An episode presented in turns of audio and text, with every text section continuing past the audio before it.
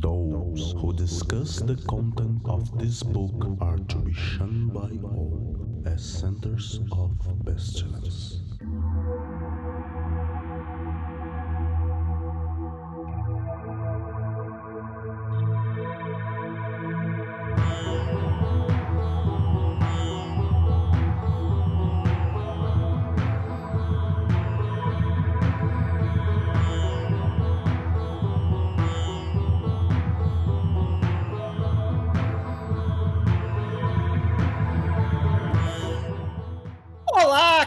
Crianças do abismo! Está começando mais um Foco de Pestilência, o seu podcast sobre magia, iluminismo científico e outras esoterices. Eu sou o Flávio Watson e estamos aqui começando mais um novo programa da nova temporada do Foco de Pestilência, financiada por vocês, apoiadores do Foco de Pestilência. Se você ainda não apoiou, lembre-se, estamos lá no catarse.me barra foco underline de underline pestilência e ajude este podcast a permanecer mensalmente trazendo esse conteúdo diferenciado para vocês aí sobre magia e iluminismo científico. E hoje estamos aqui reunidos para fazer aquela revisão bibliográfica da estante do magista, né? O que, que é bom de ler, o que, que já não vale mais tão a pena, o que, que marcou os nossos corações, quais livros devem ser lembrados e esquecidos. E para discutir esses assuntos, nós temos hoje aqui Raquel Ferraz. Boa noite, gente. Eita, não pode falar boa noite, né? Bom, depende. Se a pessoa estiver ouvindo de noite, pode. Senhor Feliciano. O espírito se manifesta no erro de digitação. a gente já discutiu isso, né? Mariana Falcão. Boa noite, boa noite a todos. E Peola Marão. Leia o livro.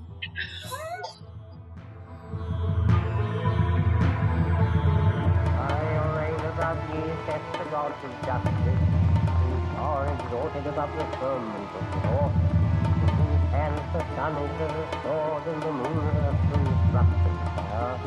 He measures your my. O Foco de Pestilência é um projeto do Calem, Collegium Ad Lux et Nox, uma moderna escola de ocultismo preocupada com a divulgação do iluminismo científico no século XXI.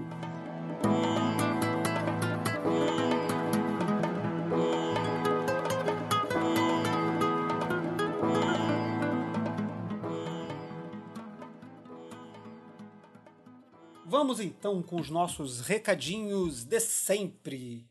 Bom, esse aqui é o nosso primeiro programa da nova temporada do Foco de Pestilência. Você nem sentiu nossa falta porque a gente conseguiu tão rapidamente arrecadar o valor necessário no Catarse que vocês nem precisaram ficar um mês sem nos ouvir. Agradecemos a todas as colaboradoras do Foco de Pestilência que participaram do nosso financiamento coletivo e tornaram possível essa segunda temporada assim, quase que instantaneamente. Então, muito obrigado a todos que foram lá no Catarse e contribuíram com o que puderam, 5, 11, 32 ou 50 reais, ou qualquer outro valor entre um desses.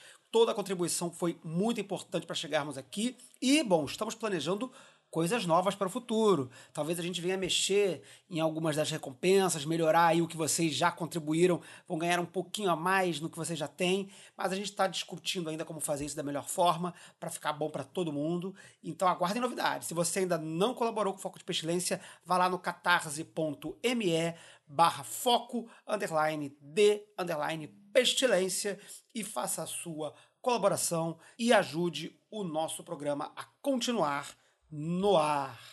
Bom, calendário do Calem, né? Aí, pandemia, nada está acontecendo fisicamente, mas estamos mantendo a nossa grade de atividades virtuais. Nós estamos com muito sucesso realizando o Bar Balon e neste sábado, dia 1 de agosto, nós teremos a nossa terceira edição com a presença de Juliana Rey, que vai apresentar o seu trabalho sobre o tarô de Tó. Juliana Rey é telemita e taróloga e vai trazer pra gente um estudo que ela está fazendo sobre a relação do livro da lei e o tarô de Tó, ou seja, do tarô de Tó como uma versão pictográfica do livro da lei dos telemitas. Ela também vai falar como os elementos pictográficos do tarô de Tó se manifestam no novo Eon. E também ela vai aproveitar para cruzar alguns elementos que ela tem estudado do tarô de Tó com o momento pandêmico atual. Então também ela vai ter uma leitura para falar do momento pandêmico a partir das imagens e da interpretação das cartas. A live será transmitida no Facebook. Eu sei que vocês não gostam muito, preferiam o YouTube, mas a gente não está podendo fazer live no YouTube por enquanto. Em breve voltaremos para o YouTube. Mas a live será transmitida no Facebook, tanto no evento quanto na página do Calem. Então vão lá no evento, procurem lá no Facebook Barbalon convida a Juliana Rei e vocês vão poder participar lá do evento amanhã. E o Barbalon, para quem não conhece, a gente primeiro recebe a Juliana, ela vai fazer a apresentação dela, depois a gente abre para perguntas e depois a gente abre uma sala do Zoom para todo mundo entrar e bater papo livremente ali até sei lá que horas as pessoas têm ficado aí até de madrugada todo mês. Então, neste sábado, 1 de agosto, Juliana Rei sobre Tarot de Tó no Barbalon às 6 da tarde no Facebook.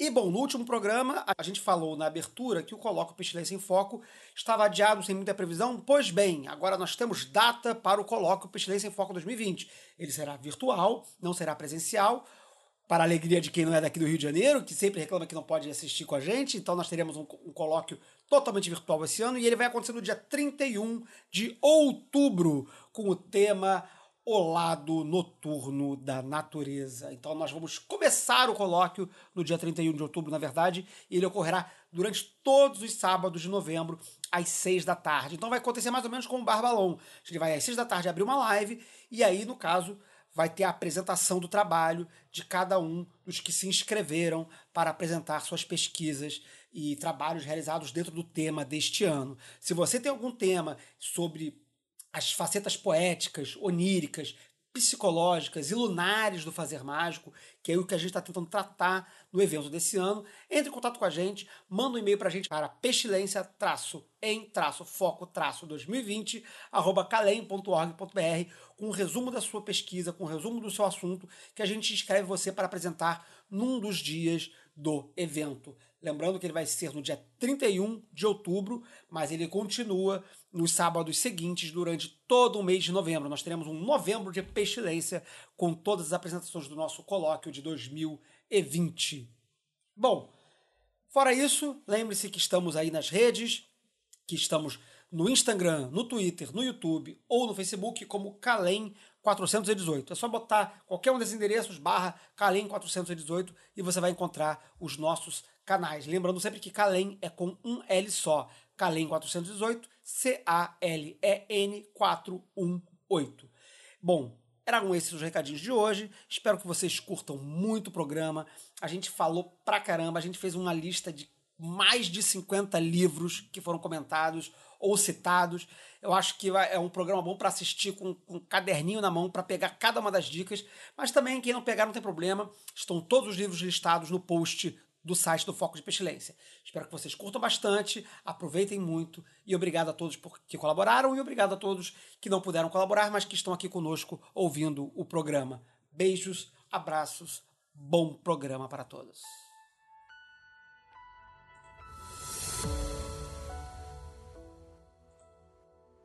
Pois bem, meus queridos e queridas ouvintes deste podcast. Então, a ideia hoje aqui é a gente fazer essa, como eu falei na abertura, essa revisão aí de textos, de textos que são importantes na história da magia e não só na história, mas na nossa prática mágica também. A ideia é a gente fazer uma coisa meio cronológica aqui. A gente vai tentar ir vindo do, do passado remoto para para até o momento contemporâneo, porque é, é, a gente tem muito texto moderno hoje, feitos assim, tipo, literalmente nos últimos, sei lá, 10 anos, 20 anos, que são muito bons e que são ignorados. Então a gente vai tentar chegar neles aí em algum momento lá mais pro final do cast. Mas para começar, é, a minha proposta era lembrada das coisas assim mais remotas assim que a gente ouviu falar aí de magia e que servem de fundamento para alguns dos nossos trabalhos ainda hoje.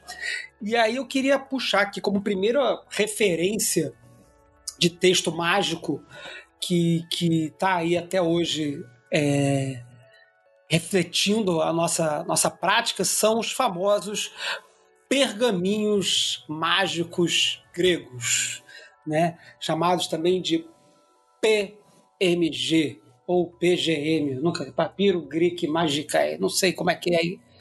É. qual idioma que você está lendo aí, Orson. É. Que são textos assim, que são textos do século II antes de Cristo, né? E aí, você já quer falar alguma coisa, já que você já mordeu a isca aí? Não, não, a princípio não, não, assim, é, não, só, só achei graça o negócio da sigla, né, porque, por exemplo, né, essa é uma coleção em alemão, né. Uhum. Isso. Ela, ela, elas foram publicadas no, no, início do século XX, embora sejam textos do, do segundo século antes de Cristo, a, a, o impacto deles é, é, recente na gente, né? A gente tem a, a tradução dos textos em alemão surge no, no, no final dos anos dos anos 20 e início dos anos 30, né? E, na verdade, assim, a, a, o impacto, eu acho que assim, vale um programa inteiro sobre os papiros mágicos gregos, mas assim, para a gente começar a buscar uma coisa bem antiga, eu acho que a principal referência que ela pode trazer para a gente aí é que muitas das coisas que a gente foi desenvolvendo com prática mágica cerimonial no, no início né, da, da, da era comum, né, vamos dizer assim, né, e na Idade Média, foram releituras de rituais que estavam presentes nesses papiros e que foram caminhando através de cópias e cópias e cópias e chegaram a, é, é, a serem é, a integrarem corpos de grimórios medievais, né?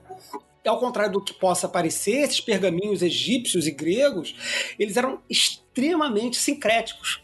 Então eles já são o primeiro golpe na ideia de, um, de uma pureza é, narrativa, de uma pureza cerimonial, ancestral, que traz uma tradição incorruptível desde o passado remoto até hoje. Esses papiros que vão integrar depois de forma fragmentada a prática cerimonial da Idade Média, eles já eram extremamente sincréticos, eles já traziam referências a divindades egípcias, a divindades gregas, a práticas cerimoniais que misturavam práticas do, do Egito com práticas gregas, com práticas é, é, é de, outros, de outras civilizações, de outras comunidades ali do redor, ao redor, que essas, esses, os autores desses papiros eles vão circulando e andando pela, pela, pelo pelo Egito e pela Grécia e coletando as tradições locais. E com isso foram redigindo esses, esses encantamentos, as primeiras referências é, de grande impacto de encantamentos egípcios e gregos, né? Eu então vou surfar essa última onda aí para poder fazer a migração. Uhum. Porque nós somos é, ocidentais, né? Quero dizer, a, a, a gente é brasileiro né? Dizer que um brasileiro é ocidental é uma coisa muito estranha, inclusive, porque o, a, a, ideia que se faz do que, que é a cultura ocidental é muito esquisita para um brasileiro. Né? Um, um, brasileiro, por exemplo, se fosse lá na Europa ver o que, que é a cultura ocidental europeia nesse sentido não contemplado, eu acho, minha opinião. Mas estou dizendo isso porque nós ocidentais somos descendentes do que em alguns lugares vai se chamar de de não, não cultura, né? A, palavra, a expressão correta é nós somos nós somos da religião do livro. Uhum. É, nós somos descendentes de povos da religião do livro, né? não remotos povos, mas o, o, o, os nossos descendentes, os nossos ascendentes imediatos, eles são pessoas das religiões do livro. Né? O que isso quer dizer? Né? Quer dizer que o livro para nós é muito importante, fonte da verdade. É, tem culturas que não consideram o livro fonte da verdade.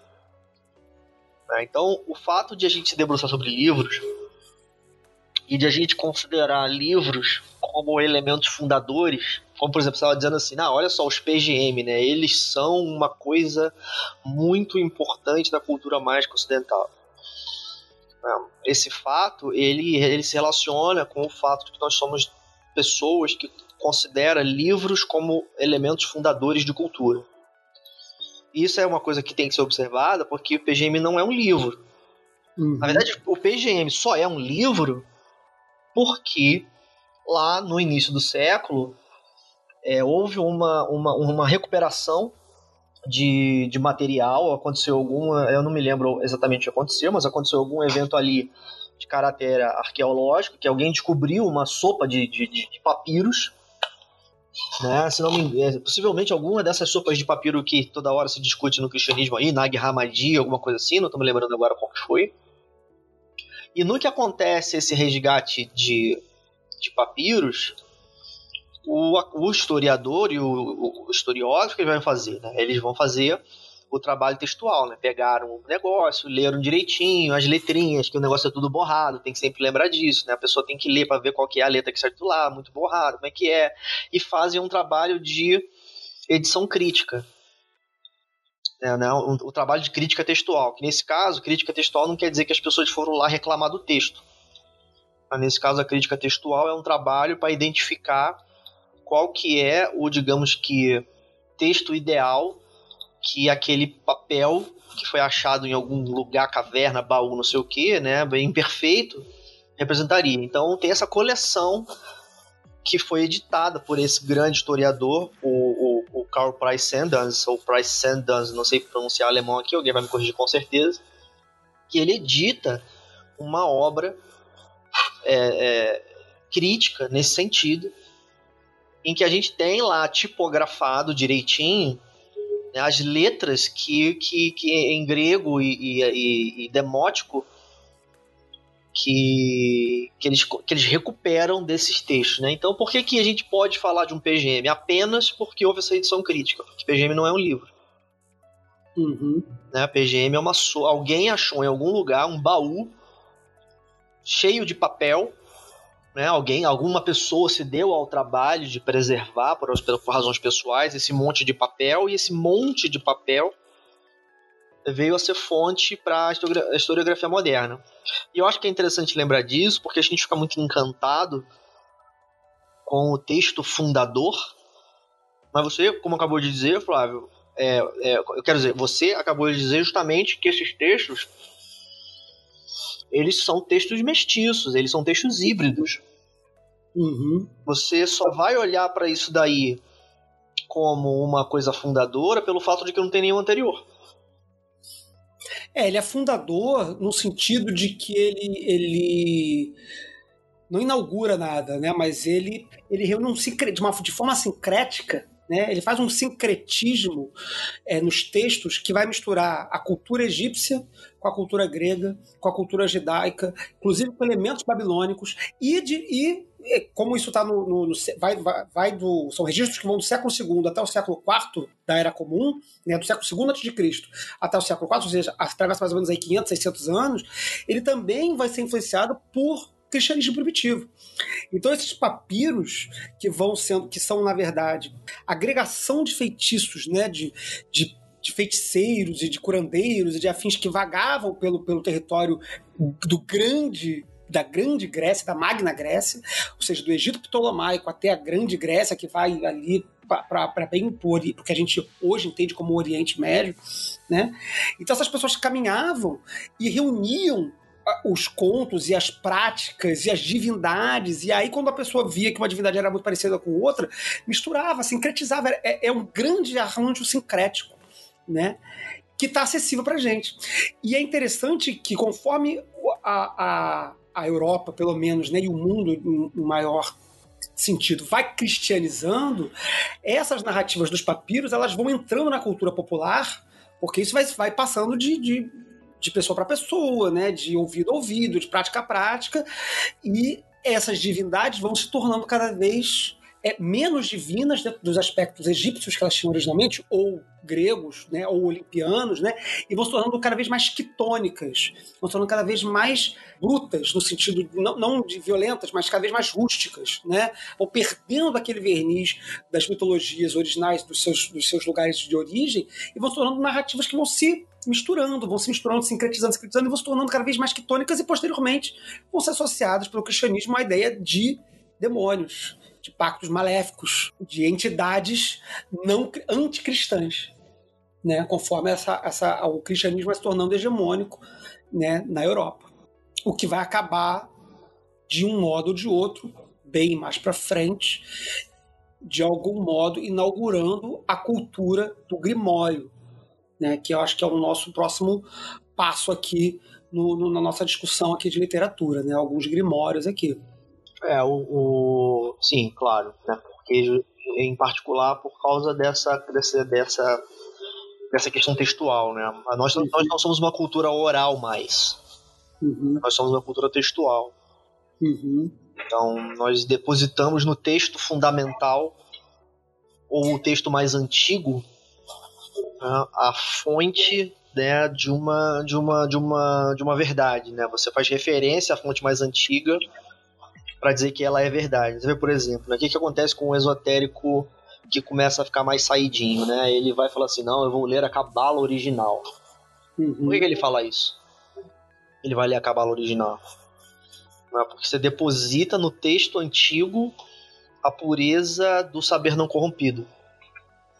É? Porque Uhum. na hora de escrever o verdadeiro texto, ninguém pega pena de pássaro e mergulha num, num, num, né, num, num, num, num, num- num repositório de tinta. né? Você usa uma caneta normal. Com relação a, né, a tecnologia, ninguém está preocupado. Né? A gente está preocupado com o texto. Uhum. É, O verdadeiro texto é o texto original. Então a gente tem esse problema com os grimórios, né? Que a gente tá pulsando aqui para já desejando ansiosamente falar.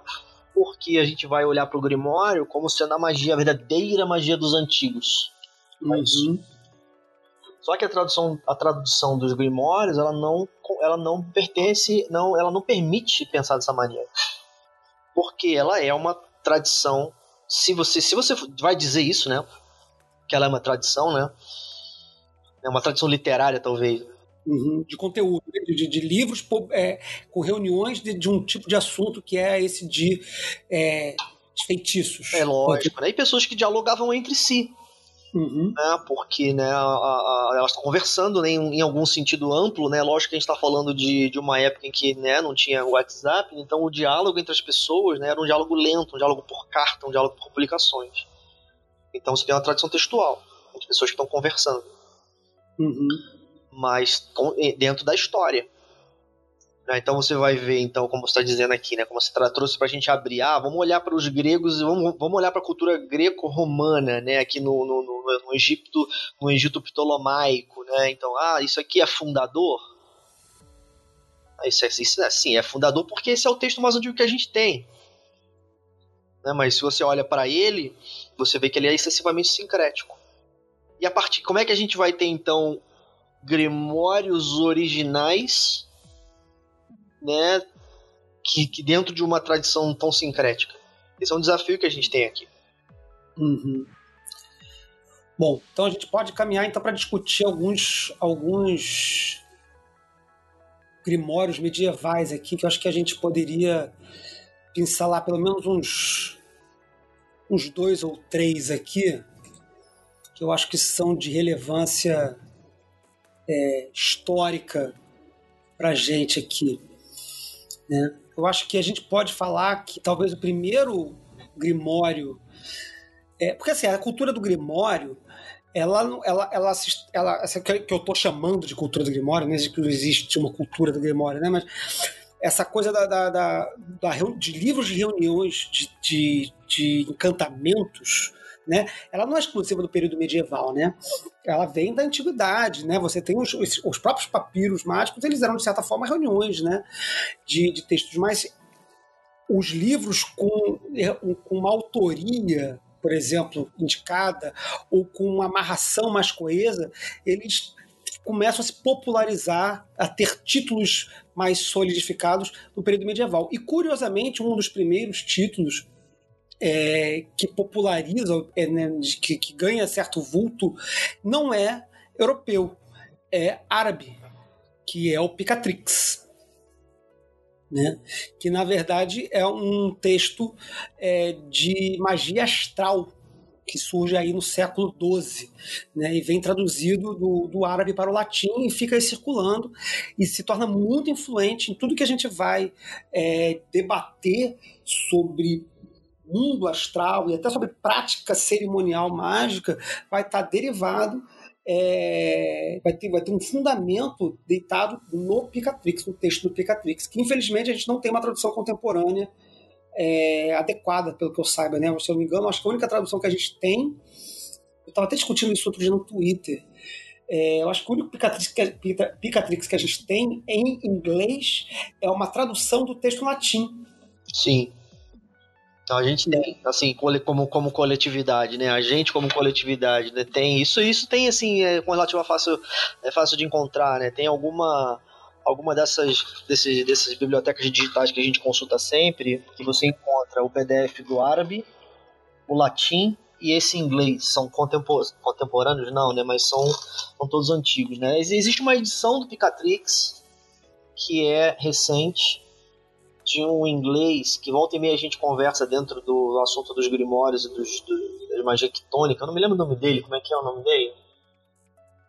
É, bom, vai surgir. Ele tem uma edição do Picatrix. Né? Eu nunca vi esse texto, então eu não sei o que, que ele se aventurou a fazer ali. Se ele edita esse inglês original ou se ele faz algum milagre ali, não sei o que, que ele fez. Mas de fato o Picatrix ele é, uma, ele é, um, ele é, é um texto importante aí nessa, nessa, nessa, linha, nessa linhagem de textos. Uhum. Mas eu acho, acho interessante é, frisar aqui, para a gente poder começar a falar de, desses textos, é duas coisas, né, para que as pessoas possam compreender quando elas pensam em Grimório. A primeira coisa que é preciso entender é que quando a gente fala de livro nesse período histórico, a gente está falando de um negócio muito diferente. Um objeto físico muito diferente do que a gente está falando hoje. Quando eu digo objeto físico, é claro que não, porque no sentido, ah, é claro que ele é encadernado, tem uma capinha, as folhas estão né, coladas ou na verdade costuradas aqui dentro e tal, tudo bem. Só que hoje a gente está numa era pós-prensa, é, é, em que o livro, para gente, ele é um objeto de exata reprodução. É fácil, é barata e exata reprodução. Uhum. Então você tem aí o, sei lá, um livro recente, né? É, aquele, aquele da Cabala da, da, da, autora americana que a gente comprou. Nossa, tô esquecendo o nome de todo mundo hoje. Helen, Helen Kirby. É, o livro da Helen Kirkby, né? Uma, uma, porra, uma autora que, tá, que nasceu, né? Uma, enquanto autora recente, publicando uma obra numa editora menor, né? Não, não, não estamos falando de uma editora grande, uhum. mas essa pessoa, nessas condições, consegue hoje colocar obras no mercado idênticas. É, não existe a menor é, esperança de que você vai pegar um livro e o seu colega vai pegar um livro e você vai encontrar diferença. É, é, é uma coisa absurda uhum. que você encontra diferença entre esses dois livros, porque o processo de reprodução é perfeito. Um livro do período que a gente está falando lá atrás, ele não é um livro feito assim. Esses são papéis é, é, produzidos por copistas. É um sujeito que sentou em algum lugar com o livro de um lado, papel em branco do outro, e esse sujeito, pessoalmente, individualmente, na sua humanidade, ficou copiando letra por letra com a peninha dele lá de pássaro com caneta. Quando a gente fala de livro, nesse período, a gente está falando de coisas que foram copiadas à mão. E isso é uma coisa. A outra coisa é de que nessa época você não vai ter. É lógico que você vai ter ao longo da Europa, é, especialmente com os problemas de hermenêutica, de interpretação textual de legitimação textual, o problema do mesmo texto. Né? Você tem a história mítica de que a Bíblia foi traduzida do hebraico para o grego por infinitos tradutores e simultaneamente todos eles cometeram o milagre de produzir exatamente o mesmo texto. Né? Isso é né, uma narrativa de legitimação. Né? Olha, esse texto é perfeito porque os copistas fizeram o mesmo texto. Por que, que se deram ao trabalho de contar uma história em que um monte de copista copia o texto da igual? Porque o fato é de que os copistas copiavam os textos tudo diferentes. Tudo diferente. Uhum. Então, quando a gente fala, por exemplo, que do Picatrix, por acaso eu não vou saber dizer se esse é o caso, se ele é um texto problemático, mas vamos, mas se a gente fala, por exemplo, de um texto como o é, o Armadel, por exemplo, tá? ou Arnotória, né, que são dois exemplos de Grimório medieval, ou o próprio Clavícula Solomones, né, o, Chave, o Chaves de Salomão, que tem publicado no Brasil. Não existe um texto.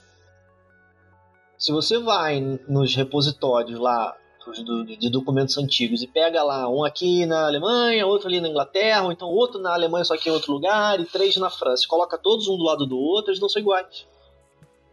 Por isso que quando a gente vai é, observar algumas traduções mais contemporâneas, que a gente pode começar a falar daqui a pouco, ou mais para o final, traduções não, perdão, algumas, algumas edições mais contemporâneas, o editor coloca lá qual o manuscrito de, que aquela, de onde aquela informação veio, ou de quais manuscritos aquela própria edição é composta. Hoje você pega uma, uma versão da Chave de Salomão, por exemplo, e o cara vai lá dizer é, edição composta a partir dos manuscritos número tal, tal, tal, da coleção tal, e manuscrito tal, tal, tal, da coleção tal. É, pois é. Às vezes tem mais de um, de uma, de um manuscrito servindo para uma edição. Isso é bem comum hoje em dia. É, pois é. Tem um cara que eu gosto muito aí na praça, que é o Joseph Peterson, que tem um site uhum. famoso aí. Eu acho que ele é o cara do Esoteric Archives, né? O Peterson, ele é um cara que tem muitos anos trabalhado aí publicações desses grimórios e, e, e o trabalho que ele faz é muito meticuloso nesse sentido. E o que ele faz tem, um, tem, um, é, tem uma nomenclatura aí, eu vou arriscar aqui, porque né, eu não sou um, um histori... eu não sou nem um historiador nem um historiógrafo profissional, né, mas eu vou arriscar aqui chamar isso de crítica textual, ou seja, ele é um cara que ele vai quando vai publicar o texto, o que, que ele faz? Ele reconhece esse problema de que não existe mesmo texto no sentido no sentido contemporâneo. As letrinhas não vão dar todas iguais. Existe um mesmo texto em algum sentido abstrato que é preciso determinar. Ou seja, por exemplo, que existem três textos muito parecidos, dois que divergem muito pouco, e aí você vai então e você pega esses textos todos, estuda eles com cuidado e determina uma espécie de metatexto que seria o, verdadeiro texto em todos esses cinco. Porque, por que, que, eu, por que, que eu acho interessante falar isso? Né? Porque isso é uma questão de preciosismo? Não, não é uma questão de preciosismo, é porque esse fato ele dialoga com, com, com, a, com essa característica cultural que a gente tem de, de abordar o texto como elemento fundamental da cultura. É o verdadeiro texto. Onde é que está o verdadeiro ritual? Não tem. Né? É, é, preciso determinar o que, que verdadeiro significa, porque você pega, por exemplo, o, o Abramelin. É, o Abramelin, quando ele veio a público lá pela mão do Mathers, e, e, e, foi aquele furdunço todo lá entre o povo da Golden Dawn e todo mundo maravilhado com o negócio de SAG e tudo mais e as pessoas estão editando o Abramelin do Mathers até hoje, o Abramelin do Mathers é o, ele, ele, o Mathers copia o manuscrito mais defeituoso que existe até que, que, que, tá, que, que a gente conhece. Uhum. é o manuscrito que está guardado na França, na biblioteca do Arsenal. O, o, um sujeito alemão chamado Georg Den, que fez um trabalho mais atual, e ele publica em 2001 a primeira edição do trabalho dele, ele faz uma busca pela Alemanha e pela França por edições desse manuscrito, encontra vários manuscritos na Alemanha, e aí quando ele vai fazer o trabalho de crítica textual, ele fala, cara, o da França é o pior, o da França tá, tá, tá, tá com defeito, é um texto defeituoso, o copista copiou errado. E aí o que acontece então? O que, que acontece então com o povo da Golden Dawn que estava fazendo a Bramelin com base no perfeito texto que os mestres secretos entregaram para o Mathers? É um manuscrito com defeito. Uhum. Os quadrados, os quadrados são vazios. Tem quadrado que não tem número dentro. Aí o leitor fala: Nossa, mistério misteriorum, né? O, o, o, os anjos do Senhor optaram por não revelar o número para proteger a humanidade. Não, o manuscrito alemão está completo. É, eu ia fazer uma provocação nessa, nessa história toda, porque eu estava estudando umas coisas para faculdade, não tem nada a ver com o rolê da magia, mas eu esbarrei numa coisa que, que eu acho que conversa com o que vocês estão falando. Eu estava lendo o texto e o nome do. É, era uma, uma tese de mestrado. E o nome da tese é, trazia o nome palimpsesto e aí eu, eu, eu, fiquei achando muito maravilhoso, porque eu fiquei fazendo uma relação com isso que a gente é, tem na magia, né? Que são esses grimórios, textos antiquíssimos, uma coisa muito de louco, puríssimos. E aí eu fui. É, tipo, ela tem um, um, uma, um conceito nessa tese, mas eu fui olhar no, no Wikipedia, porque eu, eu acho que eles fazem um.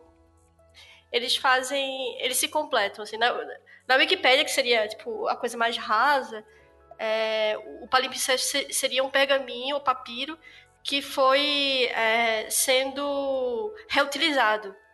Porque papiro devia ser uma coisa muito cara e tudo mais.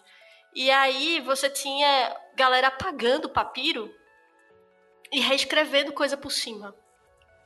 Isso você tinha para fazer, tipo, economia, né? Você não tem mais papel, aí você apaga alguém história. E aí você vai escrevendo por cima de uma coisa. E eu fico pensando muito sobre isso dos grimórios, que vão sendo escritos e reescritos, e que a gente não sabe de nada, né? A gente fica nesse lugar meio dessa incerteza de, de historiador. Mas ela traz, é, na, na tese dela, uma outra leitura que eu achei super interessante também que ela fala assim, é, que o palimpsesto remete à imagem, é, remete ao pergaminho, que reescrito várias vezes acaba resultando numa, numa somatória de, de, de tempos diversos. A transparência do antigo entrevisto sobre o novo, a não hierarquização dessas próprias categorias, o que é antigo e o que é novo, e a ideia implícita de recriação permanente do palimpsesto. É, aí ela está colocando claro isso no contexto do que ela está estudando, mas eu, eu fiquei pensando sobre isso sobre a, até que ponto a gente está vendo uma coisa pura e até que ponto a gente está vendo uma coisa que, na real, se transforma a cada reedição, sabe? Essas coisas antigas, sei lá, obra ou o que seja. Isso me lembra o que a gente falou mais no início sobre os papiros mágicos gregos. Sim, completamente. Não é porque a gente é, tem ali uma, uma reunião de, de encantamentos que estão sendo escritos pela é, é, é, ao longo do tempo que vão se misturando. Né? Então é muito maneiro isso de você pensar que, na verdade, o texto original ele é uma recriação constante sobre o próprio texto, né? usando essa própria ideia que você falou, né? Que se fosse, é, é, não é perfeito, não, não, é inimaginável que um texto desses que circulavam pudesse, pudesse ter sido apagado e reescrito, qualquer técnica que seja, ou reaproveitado com o resto de um para continuar com o outro, e a gente acha que está acessando um negócio super original que foi baixado de download lá do, do, do, do espírito elevadíssimo lá, e era o cara que estava reaproveitando papel. E aí? Justamente, é muito louco isso, pensar que a gente tá, tá indo. É, esse exemplo né, que o Peu trouxe, né? Uhum. Do, da pessoa que é procurando a coisa mais pura, vou procurar acabá-la. E, cara, eu não sei se você vai é. achar isso, porque, sei lá, tem gente que está justamente fazendo essa arqueologia, é um trabalho de arqueologia. É, e você só pensando no, no, no próprio Picatrix, que foi o que a gente estava falando também agora mais, mais para trás, o Picatrix, como a gente falou, ele é um texto árabe né? Que significa é, o objetivo. É, até peguei o nome aqui dele em árabe, como é que é? Ah, é. Picatrix não é o nome do livro, né? Picatrix é o, o maluco europeu lá olhou para o título do livro e mandou uma tradução de português, tipo Aventuras do Barulho, sabe? Não, é assim, é, é pior que isso. Picatrix ele chama Gayat al-Hakim, que significa o objetivo do sábio, né? O, a, a, as intenções, o objetivo do sábio, mas a palavra picatrix, que o cara lá em latim batizou, não significa nada. A palavra picatrix não tem significado. Tem, aí tem umas elaborações aí de que, de, que talvez tenha pego emprestado de alguma outra coisa, tarará, tarará, mas assim, essa palavra não, não, existe em latim, não existe uma coisa picatrix em latim. Né?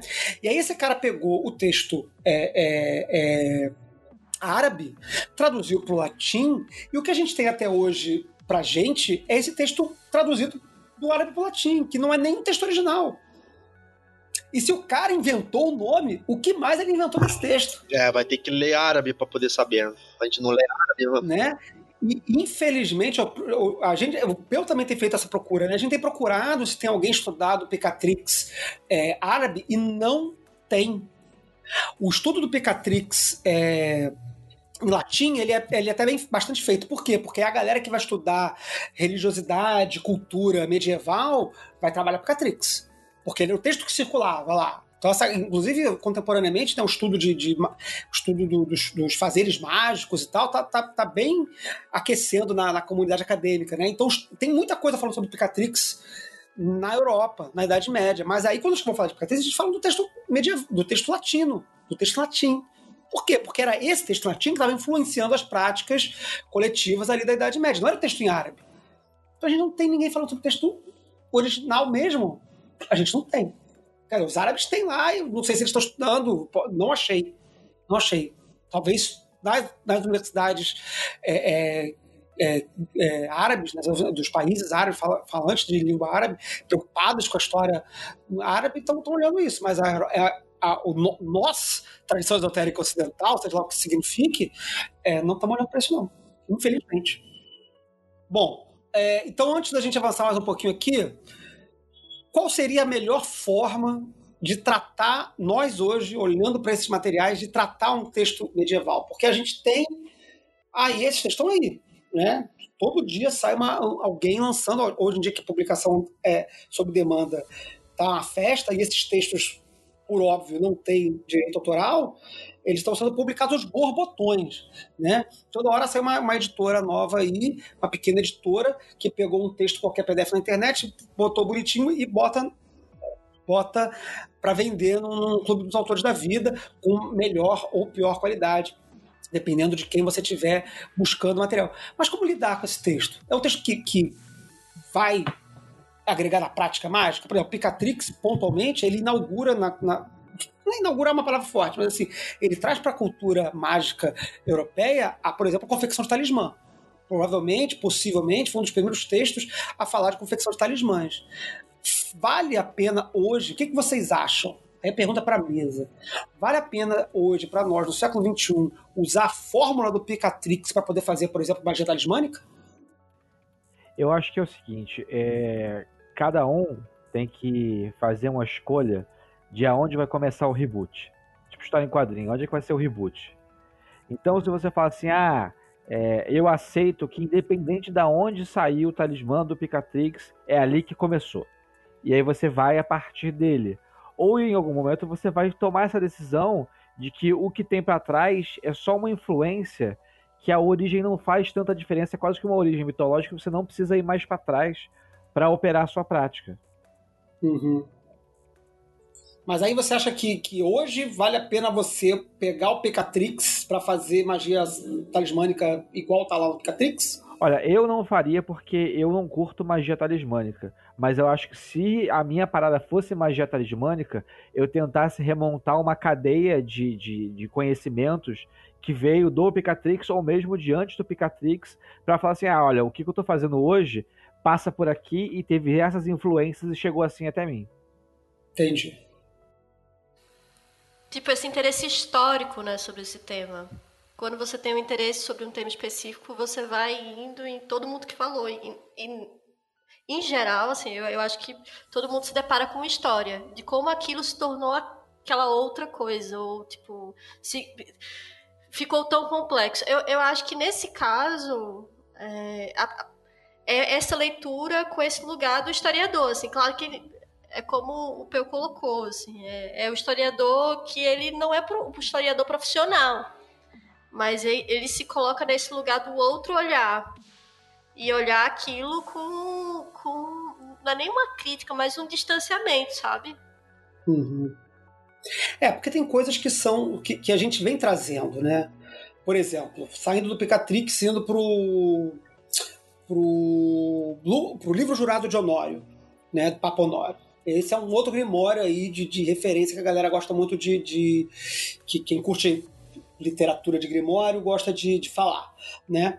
O, o livro do o livro jurado de Honório, ele possivelmente é ele que inaugura a tradição do círculo mágico, que hoje está espalhado da Wicca a, sei lá, não sei aonde, o satanismo é, é, é, tradicional, todo mundo faz círculo mágico. Isso surge num, num livro lá do século XIII, que é o livro Jurado de Honório. De onde é que ele tirou esse troço de, de círculo? Eu não sei, mas está lá. Então, se alguém faz magia cerimonial, de repente interessa, por isso que esses textos eles, eles é, é, causam ainda interesse, e de repente, para o estudante sério de, de esoterismo, de magia cerimonial, eles são textos de interessantes de referência, é, surgiu ali. Por que o cara meteu um, um círculo lá? Né? Como é que estão essas fontes aí? Depois os autores que vão vir depois, né? Por exemplo, o, o, o Agripa, que já vai trazer isso como, como uma coisa pronta, né? Mas ele está bebendo aonde? Nesses outros textos que vêm anteriormente, né? Essa reconstrução histórica, ela parece que faz parte de você tentar. Meio que o Peu estava falando nessa essa busca de uma pureza de texto, né? de uma pureza de prática, que na verdade a gente já sabe que não existe. Mas a gente ainda assim fica batendo nela, né? Engraçado. É, esse negócio da pureza, né? Eu, eu, vou, eu, vou, eu na verdade estou mais interessado nisso que você acabou de falar, mas eu preciso fazer esse à parte, né? Que esse, essa noção de pureza ela é irmã de uma noção de poder, né? Por que, que a pessoa é tão. Por que, que tem essa fantasia do verdadeiro texto, né? Porque presume que o verdadeiro texto é um verdadeiro poder. Típico de quadrinhos, né? Uhum. A revista em quadrinhos do Mago, tá todo mundo correndo atrás de um pergaminho que está oculto em algum lugar, que tem verdadeiro ritual. E que, qual é a propriedade do verdadeiro ritual? É que ele verdadeiramente dá certo. Uhum. Então essa fantasia de que o verdadeiro ritual ele verdadeiramente dá certo.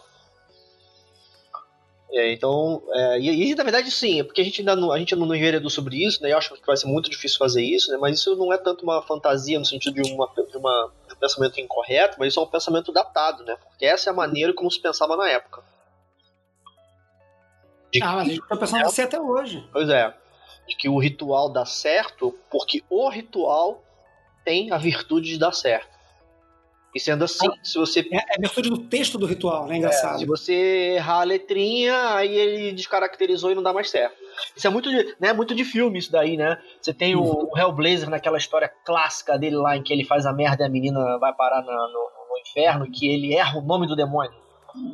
Uhum. Que ele erra o nome do demônio, o demônio não fica lá sob, os, sob controle e dá a merda toda. Então essa, essa noção de que se você pisar em cima do círculo vai dar merda próprio Crowley tinha. Né, na, na, não, pode, não pode borrar a linha do círculo, né? Se borrar a linha do círculo, ele não vale mais. Uhum, o bicho escapa, ou enfim, da merda. É, pois é. A parte o que, que seja é, de tecnicamente correto nisso, que a gente não está discutindo isso, né? Você tem toda essa noção clássica de magia, de, de, de magia sendo a virtude da cerimônia. Mas eu acho que o interessante de estudar os grimórios porque se você, se você vai acompanhar o que a gente está dizendo e dizer não, não existe uma verdadeira virtude nesse Grimório, então dane-se, né? Então, pô, que, que, por que eu vou estudar esse Grimório? Né? Se não uhum. uma ali, vai perder de tempo, né? Mas eu acho que não. Eu acho que a questão de, a, a, o valor de você estudar esses Grimórios, ele, ele é como você acabou de falar, mas eu vou falar de variantemente. É o seguinte, né? Você tem hoje textos de magia que, eles, que o autor optou ele, autor, optou por versar sobre um assunto que ele achava que, tava, que, que, que, que precisava ser dito.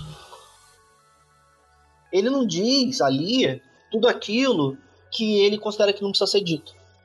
Porque ele vai considerar aquilo dali como uma coisa que todo mundo já sabe. Então vamos supor, por exemplo, que você está lendo Vamos, não, vamos, vamos falar de leitura não. Vamos supor que você terminou a sua iniciação lá de Golden Dawn, você atravessou a primeira ordem da Golden Dawn inteira, e aí todo mundo falou que você agora é um adepto e você é bacanudo pra caramba, e entregaram para você o documento que tem a chave da cerimônia. Uhum. Não tem segredo nenhum, é só botar na internet aí, todo mundo vai achar esse documento, mas eu não vou dizer qual é, porque senão a gincana fica sem graça. aí você tem lá esse documento que diz como que tem que fazer para você poder operar a cerimônia. Esse documento, ele, ele é extremamente vazio.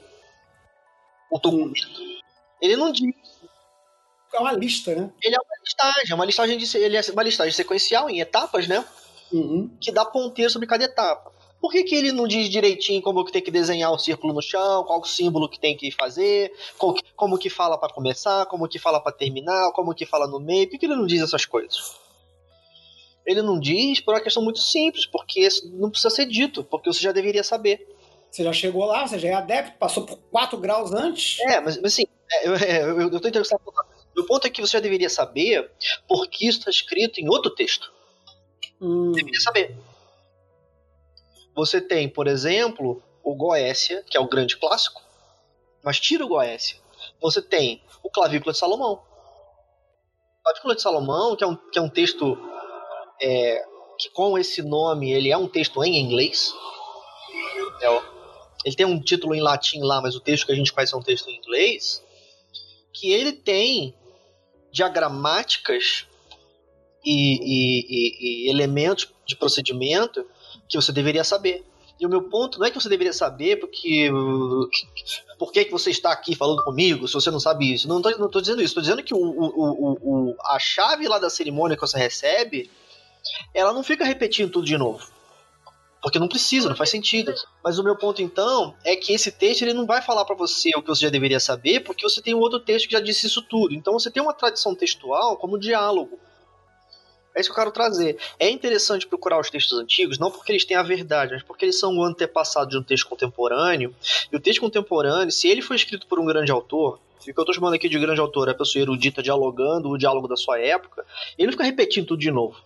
Uhum. Ele vai presumir que você está navegando na, na tradição textual junto com ele e vai falar para você aquilo que ele acha que não estava dito antes, ou que se disseram antes, disseram tudo errado e ele pretende corrigir. Então, redizendo o que você está falando aqui, vamos ver se estou acompanhando o que você está querendo dizer, que eu acho que é o que eu, que eu também penso. O valor de olhar esses textos antigos é por que, que eu vou estudar o Picatrix? Por que, que eu vou estudar o livro Jurado de Honós? Por que, que eu vou olhar o Goécia, se o Crowley já fez é, é, o Liber Samek, por exemplo, a Ketelemita, né?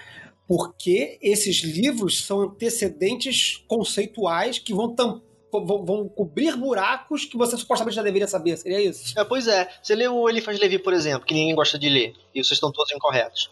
O Eliphas Levi, ele vai, vai tá muito, tá muito, tá muito cedo ainda para Eliphas Levi, nem nasceu ainda, né? Mas ele vai fazer referência para essas coisas, né? Ah, porque o talismã de não sei o quê.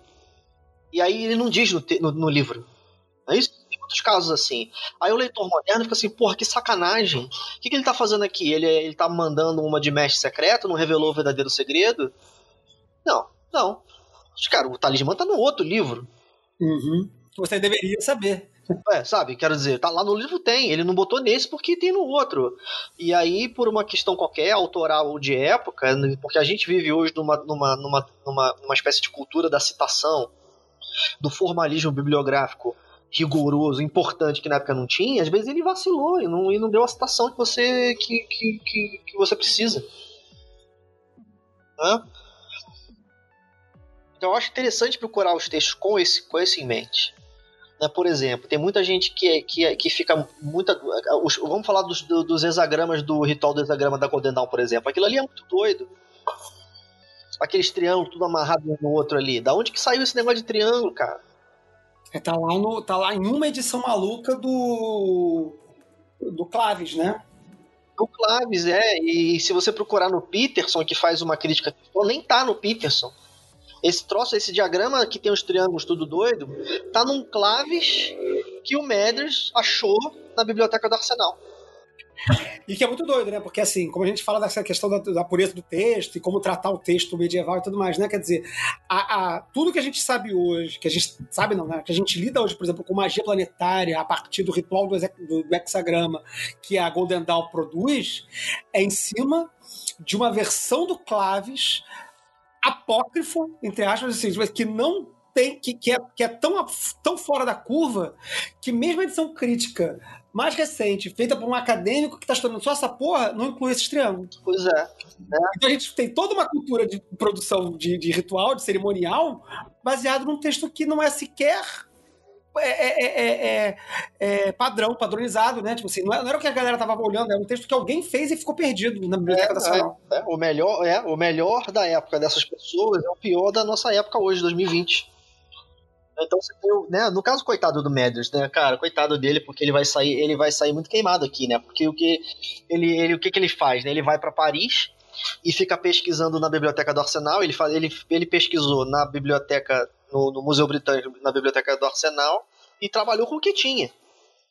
É, o, que, o que tinha na Itália, na Espanha, na Alemanha, ele nunca ficou sabendo, né? Então, no caso do Abramelin, ele pega um texto péssimo. Nesse caso do Claves, eu não sei se chega a ser péssimo, não me lembro, mas pelo menos na, na, na, na crítica textual do Peterson ele já não vai ter esses negócios. E ainda vou jogar aqui a bola pro, pro senhor Feliciano aqui com o negócio de elemento na tabela do, do John Dee. Já, já quer pular pro John Dee? Eu, eu ia, não, mas acho que a gente pode pular. Eu só ia puxar pra gente falar do, do, do Agripa. É, introduz o Agripa que aí conecta bem com o John Dee. É, eu acho que assim, a gente pode já sair dos grimórios medievais, porque a gente não vai falar de todos aqui, mas acho que no geral a ideia é essa, né? Quer dizer, o que, qual a importância desses textos medievais? Né? Eles, são, eles vão servir de fundamento para os textos da modernidade, que vão ser os textos que de fato vão alimentar a nossa tradição mais contemporânea, né? Porque essa galera leu os textos medievais, leu esses grimórios do século XI, XII, XIII, mais ou menos, ali que circularam na Europa. E aí no século XIV, XV e XVI eles vão começar a produzir esses textos mais é, é, esquemáticos, mais literários mesmo, assim, de, de, de, de que não é uma, só uma, um. Porque esses grimórios, tipo, livros de Honório, essas coisas, eles são meio que, tipo assim, livros de receita. Né? Você tem o ritual a ser feito. O Agripa já é diferente. O Agripa já surge, acho que é século XV, né? Meados do século XV, 1400 e alguma coisa. Vou até olhar aqui com certeza. É, aqui. é por aí. É, não, já é 16. Agripa já é 16. 1531. A Agripa já é 1531. Então, o Agripa já não é um livro de receita. Já é um livro na tradição enciclopédica, já não é mais grimório. O cara tá ali, o Agriba ele tá ali brisando sobre a natureza do universo. E como que o universo se distribui nas forças, energias, nos negócios, nos cosmos, etc, etc, etc, etc. Né? A qualidade do texto, a, a, forma do texto já muda. Porque você já está falando de idade moderna. Então não tem mais sentido aquilo que estava acontecendo antes. E já tem imprensa. E mesmo isso não garante, não garante muita, muita fidelidade de reprodução, não. É, não, é complicado, né? São dois Agripa, né? Ele. É, isso é um, um, detalhe bem pequeno aí, vamos, não vamos passar muito tempo nisso, não, né? Mas na hora de comprar um Agripa é interessante prestar atenção nisso. O Agripa, ele tem duas edições dele. Uma cedo na vida e outra tarde.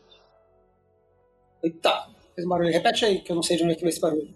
É, não, o Agripa, ele tem isso, isso eu, eu, eu, eu, tenho isso da leitura da edição crítica da, da Vitória Company, né, que é da, da Abril, né, ela tem uma edição crítica do texto em latim, né, e ela faz o um estudo do texto, né, e ela mostra que o Agripa tem, tem, ele tem uma espécie de duas edições, né, ele tem um texto cedo, um texto é, primeiro, por assim dizer, né? e tem um texto tardio, um texto segundo, né? que, tem, que tem diferenças muito importantes do ponto de vista dela, porque refletem o amadurecimento do autor. Então, dependendo aí de como que a pessoa está comprando na praça, né, é interessante saber, ou procurar saber, qual desses dois que ela está lendo. Isso é uma curiosidade, claro, né, porque não é como se isso fosse determinar a verdadeira verdade do texto, que não existe, como a gente está discutindo aqui. É, mas o Agripa ele vai ser então esse primeiro texto que vai, eu acho que o, o ele vai ser o primeiro cara, ou pela, pelo menos até uma dimensão de, de, alcance, né, de publicação, a pegar tudo, toda essa cultura que estava espalhada em uma série de grimórios e organizar em numerologia, alquimia, scrying, magia cerimonial, cabala, cabala, oráculo grego, não sei o que magia elemental dos quatro elementos. Né? Ele que vai fazer esse primeiro grande manual de magia. Eu acho que o, a diferença dos três livros de filosofia oculta do Agripa é isso. Ele é um manual de magia. É, ele é considerado um manual de magia. Isso é um negócio esquisito, né? Mas a gente viu uma transversal muito doida aqui. Né? É, eu tava conversando com alguém recentemente, né? A pessoa perguntando se fulano, se, se, o, se o Leonardo, se o, a pessoa perguntou se o Leonardo da Vinci era ocultista. Aí todo mundo lá brisando muito lá. Aí eu dei a minha opinião que é o seguinte, né? Cara, todas as pessoas desse período para você vão ser ocultistas. Uhum. Porque o que a gente chama de ocultismo hoje, naquela época, era só saber. Se fosse para escola no século XVI, a gente está vendo aqui que o Agripa é 1500 e alguma coisa, né? Metade do século XVI. Uhum, é, metade do século XVI. Pois é, se você fosse para a escola no século XVI, você ia ser ensinado que o mundo é feito de quatro elementos que a Terra fica no fundo de sete esferas, que as sete esferas vão para cima, na ordem certinha, né, dos numerozinhos do planeta. Você ia ser ensinado astrologia. Você ia ser ensinado isso tudo. Porque isso na época era saber, não era magia. A gente toma o Agripa como um mago. E existe um cheiro de evidência de que ele é, tinha esse envolvimento, é, por exemplo, pelo fato de que ele foi aluno do Tritemis, que também é outro reconhecido como mago.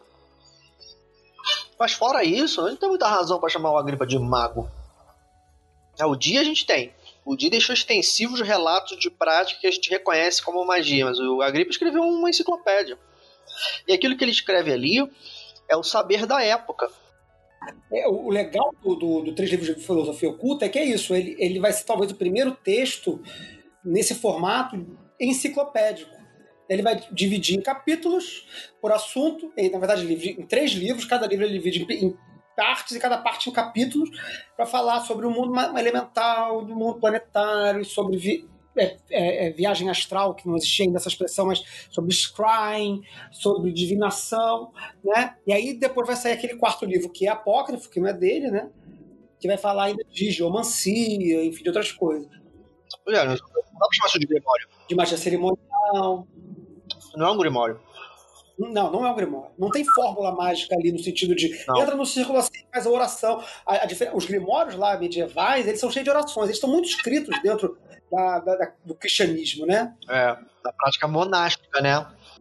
perde essa, essa ideia porque eles são muito associados à invocação de demônio, mas acho que o único livro de fato é, demoníaco é o Grimório Verum. Que a gente pulou aqui, não falou dele, mas tudo bem. A gente depois um dia faz um programa só para falar de Grimório. Grimório já é, vai ser metade interessante, metade maçante, né? Porque os textos são muito impressionantes só na imaginação, né? Na hora, na prática mesmo, o texto é chato pra. Mas eu acho que o Grimório Verum, se eu não me engano, ele é o único texto que ele é de fato assim, sa- satânico. Né? Os outros todos, livros de Honório, é, Picatrix, enfim, vem de outro lugar ainda, eles são textos religiosos. Eles são textos de conexão com o divino, e através da conexão, aí sim, você pode até ir né, falar com os demônios, etc. e tal. Mas, mas eles partem de de um número infinito de orações. É, o cara reza, reza, reza, reza. Fazendo... O Agripa não. O Agripa ele tá te dizendo como é que é o mundo. O mundo é assim. Aí, bom, falando do Agripa, não tem como aí a gente pular pro Di, que a gente já começou a falar. Do Di. Diz aí, seu Feliciano, quem é John Dee o que, que ele fez? Então, o John Dee, ele era considerado um dos homens mais inteligentes da época dele, que é aí o final do século XVI, né? E ele era realmente uma, um, um- uma mente da sua época, ao ponto de que ele foi nomeado como é, conselheiro matemático e astrólogo da rainha Elizabeth I. Ele que escolheu também a data da coroação dela. Ela pediu a ele que escolhesse, né? E aí tem uma série de histórias que o Dee foi o primeiro agente secreto do mundo, mas o fato é de que né, a história da, da, da Europa e da Inglaterra especialmente, ela dá uma certa atenção porque o Dee foi essa pessoa proeminente. E aí no final da vida dele, assim, nos últimos 30, 40 anos, ele que era um, um grande estudioso das ciências da natureza, ele começou a se sentir frustrado porque ele não conseguia avançar nos estudos dele. Ele, e ele tinha essa mentalidade que vocês citaram aí no início do programa, de que possivelmente a verdade sobre a natureza e as chaves da natureza estariam em algum texto do passado. Passado conteria alguma chave, algum conhecimento que poderia desvelar como que a, física funciona, a física a mate- matemática, como é que a cartografia funcionaria, né? E eventualmente ali perto de 1570 ele acaba frustrado, tão frustrado com isso, que ele fala assim: só tem uma solução, já que eu não consigo obter as respostas nos livros. Eu vou rezar pra caralho, porque assim como Deus mandou os anjos para instruírem o Abraão, o Enoque, não sei o que, não sei o que lá, Deus também vai vir aqui e vai mandar um espírito, um anjo, para que eu aprenda sobre a natureza. E aí, eu- essa história ela é maneira, porque a intenção do Dee era ter essas chaves, assim, ele poder ler livros antigos, ele entender os fenômenos da natureza. Ele tinha um livro que ele era muito aficionado, chamado livro de Sogia, ou Soia, que era um livro meio cifrado e ele ficava tentando entender sobre isso e tentando saber se tinha algum valor. Só que no final das contas, hoje, quando a gente olha para trás, os anjos meio que deram a volta nele. Porque na medida que ele queria só respostas e que ele queria influenciar a política da Inglaterra, os anjos falaram assim: não, faz o seguinte, vai anotando aí que a gente vai te dar como desvelar esse segredo. E eles começam a dar pro Dee um sistema mágico que no início é muito parecido com o do Agripa, que é um livro que tinha na biblioteca do Dee. Inclusive os pantáculos, os quadrados mágicos, essa porrada de coisa é, passa aí por um- quase que uma remontagem do Agripa, só que através de uma recepção mediúnica, digamos assim. Ele tinha o Scryer, que era o Edward Kelly, e o Scryer ouvia e via no cristal ah, os anjos e contava para os ó, eles estão falando que agora tem que usar o número 3, 4, 8 e essa sequência assim e tal.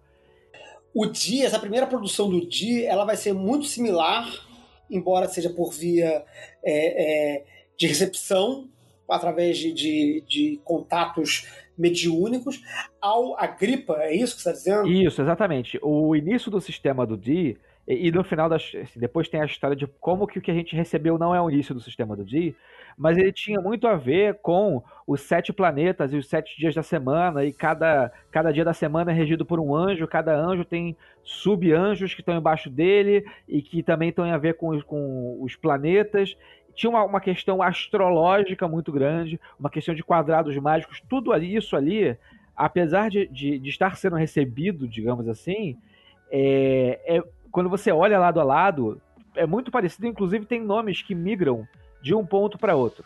Só que eu acho que um pulo do gato que torna essa história do dia mais curiosa é que os espíritos, eles não negavam a validade dos trabalhos anteriores. Quando o Di pergunta para os espíritos qual tipo de pantáculo eu devo usar, eles falam assim: o pantáculo está num, seu, num dos seus livros da sua biblioteca, vai lá e procura aquele negócio de referência que eu estava falando mais cedo. Fazendo uma pontuação interessante aqui sobre a qualidade dos textos, sobre a característica dos textos que a gente está falando. A gente falou primeiro do PGN, que, são, que não são livros, mas são textos sincréticos que misturam cultura grega, egípcia, babilônica, judaica, em, em, em receitas de encantamentos para principalmente para cura, algumas coisas para filtros de amor, também tinha para maldições, né? Tem a história das tábuas de, de chumbo que as pessoas gravavam e tudo mais e tal. Isso tudo está lá no, no, nos papiros mágicos gregos, que são uma miscelânea de receitas. Depois a gente falou dos grimórios medievais, que já, que já são também livros receitas, mas mais coesos dentro do espírito do cristianismo. Né? através de orações, através de encantamentos e através de, de da, da formulação dessa magia cerimonial, possivelmente por influência árabe, através do Picatrix, talvez, né? Essa ideia da magia cerimonial começa a tomar corpo e se tornam livros de receitas cerimoniais mais coesos, né? Aí a gente tem o Agripa, que faz uma enciclopédia do mundo. O mundo funciona assim. Estes são os planetas, estes são os elementos, estes são os anjos, estes são os demônios, as horas funcionam assim, etc, etc, etc. Organizou o mundo. Aí chega o Di e faz o quê? livro mediúnico, tipo do, do, do romance espírita da, da, da, da, Como é que é daquela autora espírita lá? Ah, cara, sempre faço piada com ela, esqueci agora o nome dela. A Zíbia. A Zíbia Gaspareto. Pô, o, o John Zero era a Zíbia Gaspareto do, do século XVI, pô. Ele tava lá fazendo, recebendo contato mediúnico é, é, escrevendo livro. Então, será que. Eu, eu, não sei dos outros textos, mas tem algum. Alguém lembra aí de cabeça algum, algum relato anterior ao Di de texto recebido por contato mediúnico? Não, não, porra, peraí, mão pro alto, né? Você tem um monte. Qual? É, você vai ter que. Você tem que é que eu tô entendendo que você tá chamando uma categoria com, com assim, caráteres aí. Por exemplo, vou é. te dar um exemplo aqui, rápido aqui, que vai voltar lá, tudo de novo lá para trás. Uhum. É, o Oráculos Caldeus a, a lenda, por assim dizer, do Oráculo dos Caldeus, porque a gente não tem suficiente informação sobre a composição do texto, é a de que ele é um texto recebido. Uhum. Que ele é um texto que ele é um texto que é um texto inspirado. Tipo, inspirado. Né, se tivesse a na época, era classe A da, da, da, da, da, da época. Uhum, uhum, uhum. Então T você tem. Né, porque você vai ter um monte de santo parindo toda uma série de textos. Agora, o que a gente sabe do Di é muito peculiar, que é o que eu tô entendendo que você tá falando. Porque o Di não produziu um texto inspirado, ponto, acabou. É, se você for pra Espanha, você tem lá a. Nossa, eu adoro essa mulher, ela escreveu um texto lindíssimo, a Santa. Santa Teresa d'Ávila. Santa Teresa, pelo amor de Deus, Santa Teresa, ela produz uma literatura que ela né? Se ela fosse da A, eu acho que ela não chamaria de classe A, mas você vai olhar para aquilo ali, você vai ver que ela estava, ela estava, né? Ela escreveu dentro do entusiasmo do Senhor.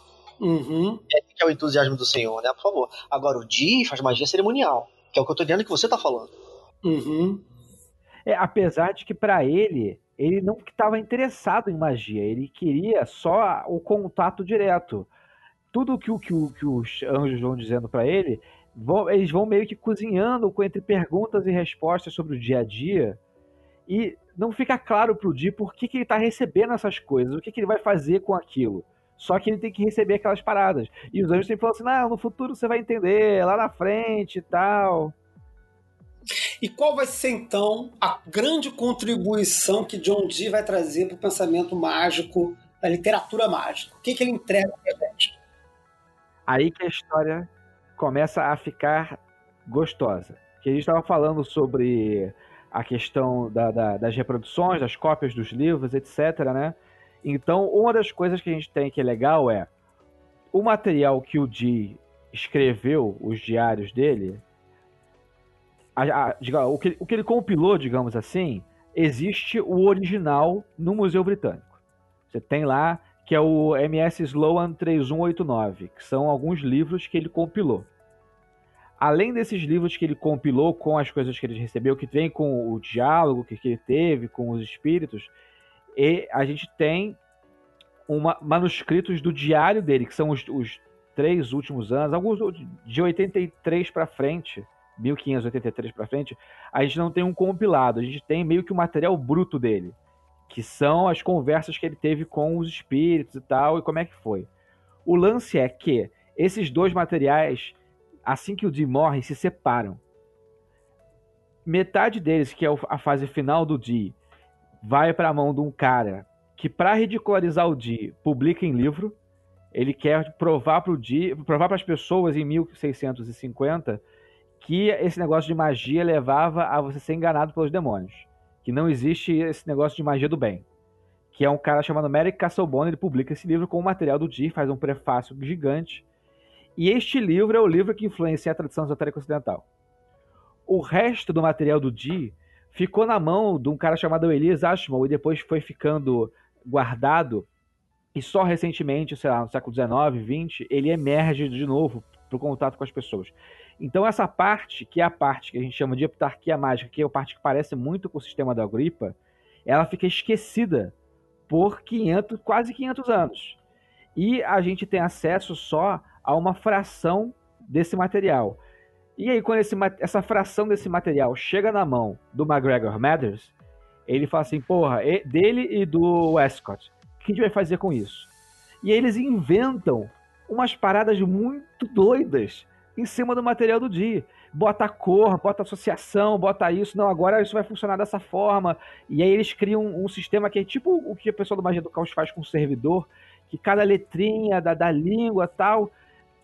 E aí eles criam um mundo imenso novo usando o material que o Dee transmitiu, ao qual ele nunca, o Dee nunca pensou nessas coisas. E muito mais ainda o Crowley, quando vai fazer, que os Etiris são, digamos, é, espaços iniciáticos também é uma coisa que nunca passou pela cabeça do Dee. Essa tradição que a gente herda, ela é uma tradição meio maluca. Inclusive a Golden Dawn tira o nome de John Dee da história. Ele diz isso aqui foi comunicado pelos anjos e tal, tal, tal, tal, tal, tal. Hoje em dia, tendo acesso ao material original do Dee, aos pergaminhos que ele escreveu, você tem um movimento chamado de puristas enoquianos, que eles dizem que a gente tem que praticar o enoquiano do jeito original, feito pelo John Dee, com a heptarquia mágica, não sei o que, não sei o que lá. E tem um outro movimento que é tipo neo-enoquiano, digamos assim, que são as pessoas que pegam da Golden Dawn para frente e operam o sistema de uma forma nova que, dialoga mais com o que a gente entende da tradição esotérica ocidental hoje. O grande lance que volta lá no início do papo de hoje é quando isso, o material foi publicado pelo Cassalbon em 1500, 1650, o Cassalbon cometeu diversos erros de transcrição e digitação, que era um processo muito difícil. E por conta disso, as grandes tábuas enoquianas contêm erros que quando chegaram na Golden Dawn ninguém percebeu, porque a parada vai sendo recopiada e na verdade você tipo, ah, aqui é uma letra. Ah, mas eu acho que é outra letra. Aí vai o, um, um lugar que devia ter uma letrinha passa até três, quatro. E a gente não pode, assim, dificilmente negar a importância do trabalho mágico da Golden Dawn. E aí fica naquela coisa, se o importante é realmente como o cara recebeu lá atrás o papel original que tem poder, então você tem que invalidar o trabalho da Golden Dawn. Mas o trabalho da Golden Dawn deu certo, com o material errado, e aí? Mesma história do, do, do, do problema dos textos puros, originais e bagunçados lá do passado, que tinha É a mesma história que o Peu contou no início das, do, dos Grimórios lá. Né? Quer dizer, você tem gente trabalhando com material, com um tipo de material, e existe outro tipo de material circulando ao mesmo tempo. E tudo funciona. E aí? Mas ia só dar um. Confirmar, dar um exemplo, a mesma coisa que o senhor Feliciano falou, de um livro que eu estava lendo recentemente, que é, enfim, eu, eu não sei se tem em português, mas ele é como se fosse a mandala ocidental de transformação, que ele é sobre confecção de câmeras, né, talismã, etc.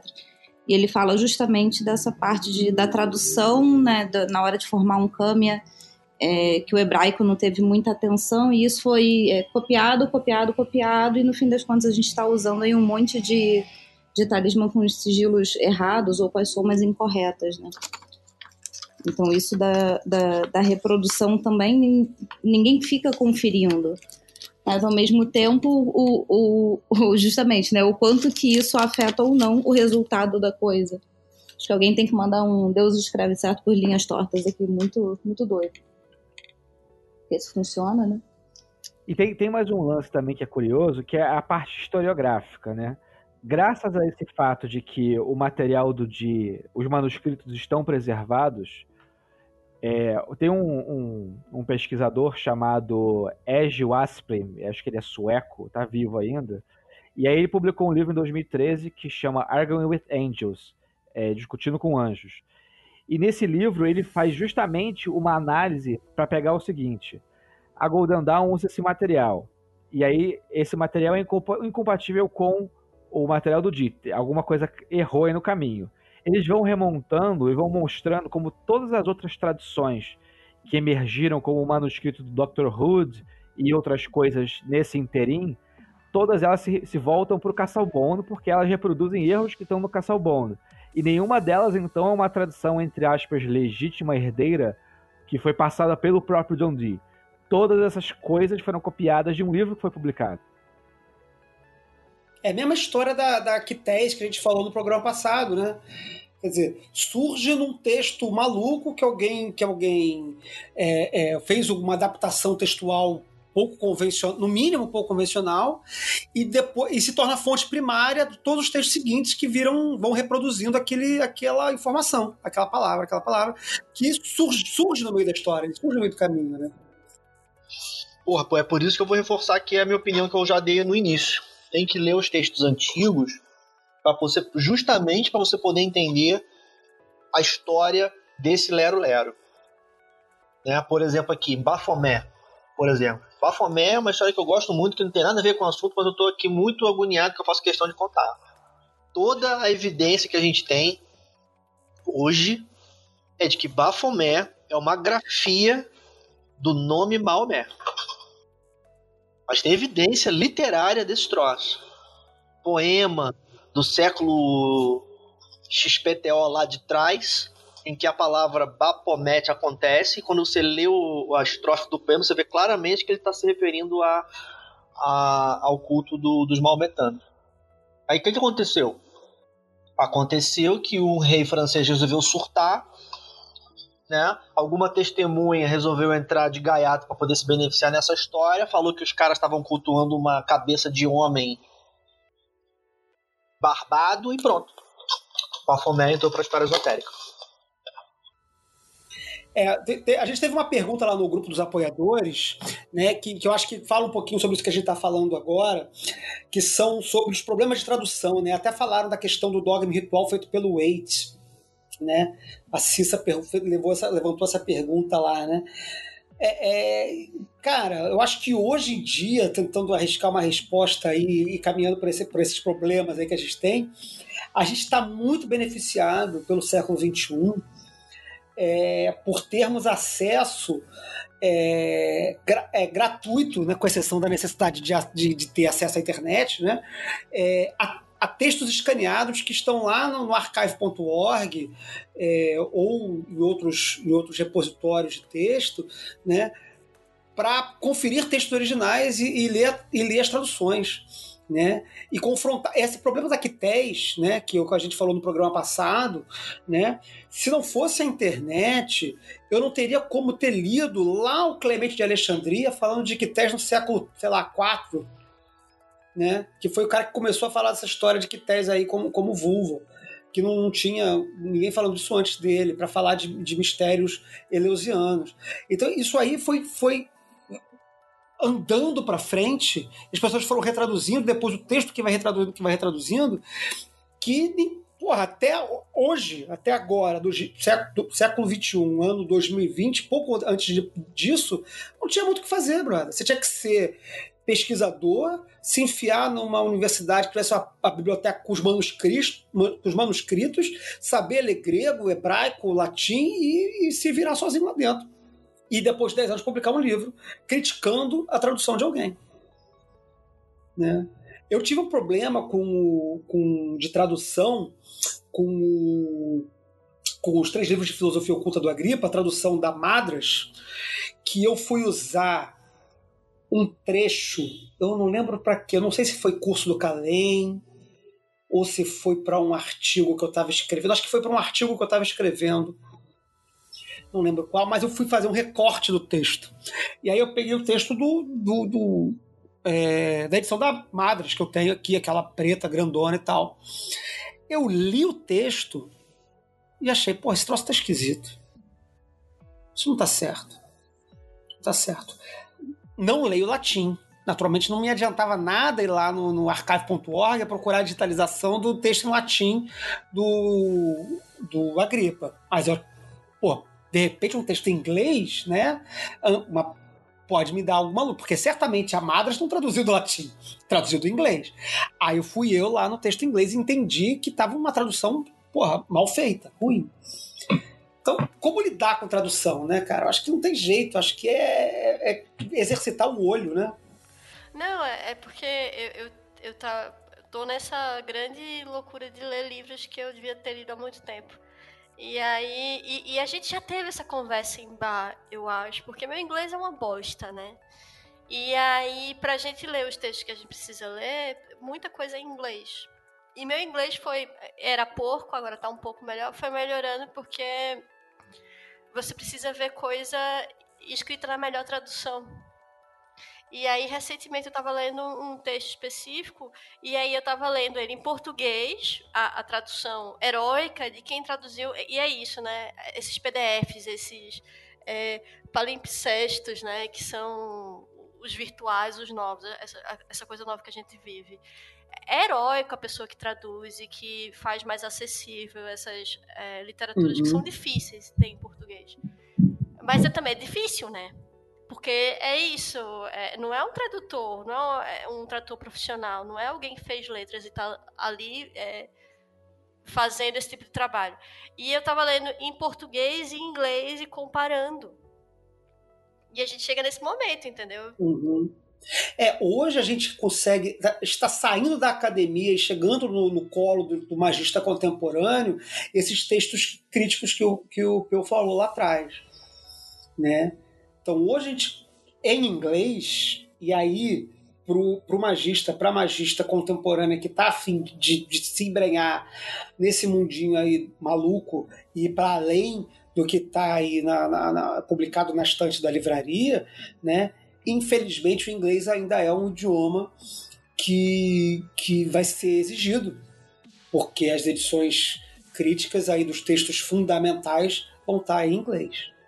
Se, você, se a gente não sabe ler latim, não sabe ler grego, não sabe ler árabe, a gente vai ter que no, parar no inglês. E aí não tem jeito.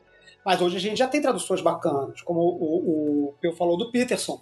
Peterson publicou esses grimórios todos aí, quase todos. Né? Ele publicou o Claves, ele publicou o Honórios, ele publicou. Aí publicou um monte aí. Porra, ele publicou muita coisa. Ele tem um Arbatel, ele tem o, o, o, o Goécia, por exemplo. O Goécia, eu acho que o melhor Goécia que tem na praça aí é o Goécia dele. Tem uns grimórios muito doidos, cara. Tem um, eu tive a oportunidade de trazer um Peterson uma vez, numa viagem que eu fiz, de um livro que eu não sabia nem que existia, que é um livro The Book of Oberon. Caralho, eu, eu já li o livro, não, tem, não, não, consegui ainda entender. Não li o livro profundamente, é lógico, mas o livro tem uma. uma, uma ele vai, ele vai para outro lugar, um lugar muito doido. Eu, não, eu acho que ele não é. Não, não, chegou, não chegou. Eu acho que a estranheza do texto deve ser. Deve refletir o fato de que ele não, não, foi, não foi fonte para os nossos antepassados, né? Como Claves foi. Mas, porra, mas, é, mas quando você lê a introdução do texto, o autor fala, ih, não, isso aqui é super famoso, todo mundo, sabe- todo mundo conhece. Eu falei, caramba, todo mundo quem? É, vou aproveitar até para fazer um, um- um jabá aqui, já que a gente está falando de tradução. Eu lembrei agora que a gente tem em língua portuguesa um autor muito bom e que ele tem se ocupado de produzir traduções desses grimórios e de textos mais obscuros, que é o Humberto Maggi. Inclusive, acho que o Humberto Maggi seria uma- um convidado bacana para a gente trazer para o podcast um dia. É, e ele tem lançado no Clube dos Autores é, uma série de livros, eu acho que se chama Thesaurus Magic, acho que está em seis ou sete volumes, em que ele publica uma série desses, desses grimórios, em português. Eu não sei exatamente qual é o processo de tradução dele, não sei como é que está sendo feita essa tradução, mas é um cara que dedica muito, ele, ele tem um trabalho muito pontual em cima de, de, de São Cipriano, né? mas ele trabalhou também com outros grimórios e eu acho que para quem lê português é, e, e quer se arriscar num texto de grimório em português, eu acho que de repente fica uma dica aí de livro de, de para procurar lá no Clube dos Autores. Não são baratos, porque os livros são grandes e ele optou por algumas opções de luxo lá do Clube dos Autores, a capa dura, papel, pólen e tal, então os livros não são baratos. São livros de 600 páginas, 500 páginas, mas para o leitor de língua portuguesa fica aí uma dica de, de, de, de fonte em português desses textos aí de referência, alguns desses textos de referência. né? Bom, podemos chegar para o contemporâneo? Acho que sim, amigo. É, tá bom. Quer dizer, não, não tão contemporâneo, né? Quer dizer, pelo menos já, já ter. é, é, é, pelo menos chegar aí no, no Levi, o querido Elifas Levi, que eu acho que vai ser o. o, o, o porque a gente tem, claro que a gente tem um monte de autores no meio do caminho, né? Que a gente, a gente falou muito ali do, do Agripa, mas acho que o Elifas Levi vai ser o, o, o autor seguinte de grande relevo na história da literatura mágica, né? O Dogma Ritual vai ser uma nova quebra de, de paradigma mágico, né? A única pessoa que eu conheço que gosta real do, do Elifas é, é, é o Peu.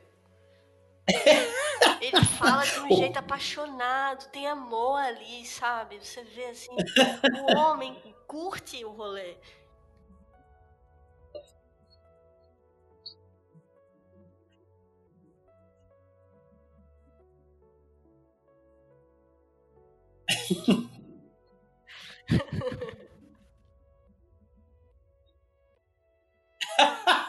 Eu nunca defendi o Agripa, não. Pois Eu- é, eu acho estranho. Eu acho que o Levi, pra nós, ele tá na fronteira do, do passado com o moderno. Então, o passado, você é obrigado, por, por natureza, a dizer que é fodão, porque quem é você pra dizer que o passado é, não é fodão? É, o contemporâneo a gente curte porque uh, o frisson da modernidade, mas o Levi não ganha nenhum desses dois pontinhos. Ele não é nem antigo o suficiente pra você dizer que ele é verdade por autoridade, nem moderno o suficiente pra você dizer que ele é super radical é, do Nescau e do, do Sucrilhos. Aí ele se perde nessa história, eu não consigo entender, entendeu? O que, que você acha? Vamos lá, já, já teve o senhor Feliciano aí, que é especialista em, em John Dee, falando de John Dee. Você que é especialista de Levi, fala do Levi aí. O que, que, que é o grande valor, não só do Levi como um todo, mas do dogma ritual de alta magia em particular? Tá.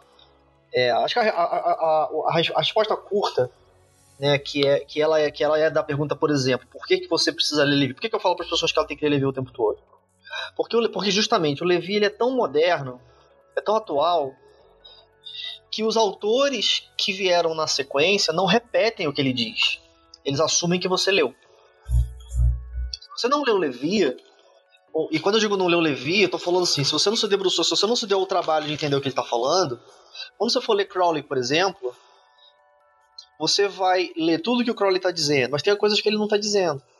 Ele não se dá o trabalho de dizer, ele não precisa dizer. Porque ele assume que você estudou Levi. Assim como ele assume que você estudou Goécia. Se você não conhece o Goécia, é estranho você interagir com certas frases que o, que o Crowley coloca. O Crowley ele fala sobre certas coisas como se tivesse todo mundo entendendo. Ah, a varinha, por exemplo, né? A varinha não é só isso. Assim, como assim só isso? Eu não sei nada sobre a varinha, né? É estranho você ler essa frase, só isso, né? Só isso o quê? Eu não sei nada. De que, de que pouco, que pouco é esse que eu estou fazendo referência? É o pouco de um texto que ele acha que você leu. Então, o Levi, ele é um, teó, assim, um, um, um grande teórico da, da magia, que a gente chama de magia, é, que, que, que tão recente, que, que ele está num nexo de história em que ele é recente o suficiente para ele ser relevante, mas ele é antigo o suficiente para ele ser afunilador. É como o, o seu Feliciano falou. Sobre, não, no caso, é claro que ali é, é mais terrível, né? Que é o, a, o funil dos praticantes de Enochiano é a edição do Causa Bom. Você tem esse funil ali. É, então você tem uma, uma espécie de, de, sequência histórica em que todo mundo falando Enochiano pra lá, Enochiano pra cá, todo mundo falando de Enochiano, mas quando você vai ver do que as pessoas estão falando, elas estão falando do, do, do, livro que o Causa Bom editou. Bom, no caso do Levi, existe muita coisa que a gente fala que é a tradição esotérica, que não é tradição esotérica, é o que ele disse. Boa parte da cabala da Golden Dawn, não a cabala posterior, depois que o Medres resolveu sair entrando em museu para traduzir manuscrito, mas anterior, aquela cabala esotérica lá de, né, de, de inicial, aquilo ali é cabala, eu vou chamar aquilo de cabala onde? Você chama aquilo de cabala porque o Levi chamava aquilo de cabala. A cabala de magista europeu que a, que a gente conhece é a cabala dele. É o que ele chamava de cabala. E de onde que ele tirou aquilo ali? Aí isso é problema dele, no sentido de que você vai ter que estudar os antecedentes do Levi. Ele afunilou a, a, essa, essa ele, ele, o Levi ele é uma espécie de, de, de pedágio cultural que, que depois dele todo mundo só falava do que ele falava. Não todo mundo, é claro, porque isso é um exagero, deve ter variantes aí, eu tô exagerando aqui, mas você tem a Golden Dawn devendo Levi, você tem o Papu, Papi, sei lá. E toda ali, que foi, um, que foi um cara que gerou infinita descendência, né? Tem um bilhão de ordens, fundou todo tipo de ordem, todo mundo que é descendente cultural do Papi é descendente do Levi. Então, aí eu retorno para a opinião que eu dei anteriormente. A, a, tudo isso que está implícito, essas coisas que estão implícitas nesse, nisso que a gente chama de esoterismo, estão implícitas porque tá lá. Mas aí eu vou fazer uma provocação, que é o problema que eu acho que o senhor Feliciano concorda comigo. É, o, por que, que eu acho que de repente tem o, o, Papi, não, o Levi fica nesse, nesse espaço meio é, é, esquisito, que não fica nem como, como é, insensado, como uma gripa de grande fundador da, da, da, enciclopédia mágica, e nem tão digerido quanto, por exemplo, o Crowley, ou mesmo não Crowley, o Papi mesmo, que eu acho que é o cara que, que faz o, o, o, o de, o, o resumo do resumo do, do, da magia do, do, sistema esotérico místico para você compreender o básico do básico. Faz o manual for dummies, é o, é o que o Papi faz do Tratado Alimentar de Magia Prática. Né? O Levi, ele ainda está escrevendo de um modo que quer que você. Que, que, quer não, que, que exige que você tenha cultura anterior. Você não acha, não? Ele solta um monte de coisa ali fora de ordem no texto dele, que já está assumindo que você tá lendo aquilo ali com uma bagagem, não tá te apresentando o conteúdo. Sim, é, sim, sim. Ô Flávio, eu queria ah, só acrescentar uma coisa que eu li no, no, no livro, na biografia que o Macintosh escreveu sobre o Levi. Que é o Levi escrevia mal. vai, eu vou virar essa mesa o, o, o Macintosh coloca o seguinte, que ele, o, o Levi não tem esse talento de, de encadear ideias de uma forma é, que leve o leitor a, a, se sentir bem com aquele texto. O Levi joga umas coisas assim, talvez pela história de vida do Levi ele não tenha é, esse, esse, talento, digamos assim, que o Crowley, por exemplo, tenta investir. Apesar de ser, o Crowley ser prolixo pra caralho, o Crowley, quando ele quer ser simples, ele é muito simples. Ele consegue falar coisa muito complexa de um jeito muito maneiro e poético. E talvez o choque do Levi seja esse. A gente espera que vai ter uma clareza ali que não tem. E aí fica aquela, sensação de estranhamento. E quando eu, eu, eu, li isso do Macintosh, eu me senti aliviado. Não porque, tipo assim, ah, então foda-se Levi. Mas porque agora eu entendo que não é meramente uma falha de entendimento minha que está fazendo esse sentimento do texto truncado. E se eu aceitar que o texto é truncado, eu posso olhar com ele com mais carinho. Ele não fez um curso de redação, né, gente? A gente tem que pensar na formação do Crowley, bicho era poeta, porra toda, coitado. Na filosofia a gente usa esse macete também. A gente fala que o problema do Hegel é que o Hegel escrevia mal. É, é, é entendeu? Eu não concordo com vocês não, se estão enganados. mas eu vou, mas eu vou entrar nessa dança aí, que eu acho que é uma verdade sim, né? Eu acho que isso é uma coisa que me, que me fez pensar no Nietzsche, né? Eu acho que o Levi, ele escreve de maneira meio aforística. Uhum. Ele solta umas afirmações factuais que quando você vai quando você vê a frase assim, isso é assim, aí você tá pensando, hã? Ele já tá na outra, já tá na sequência. Já falou a próxima.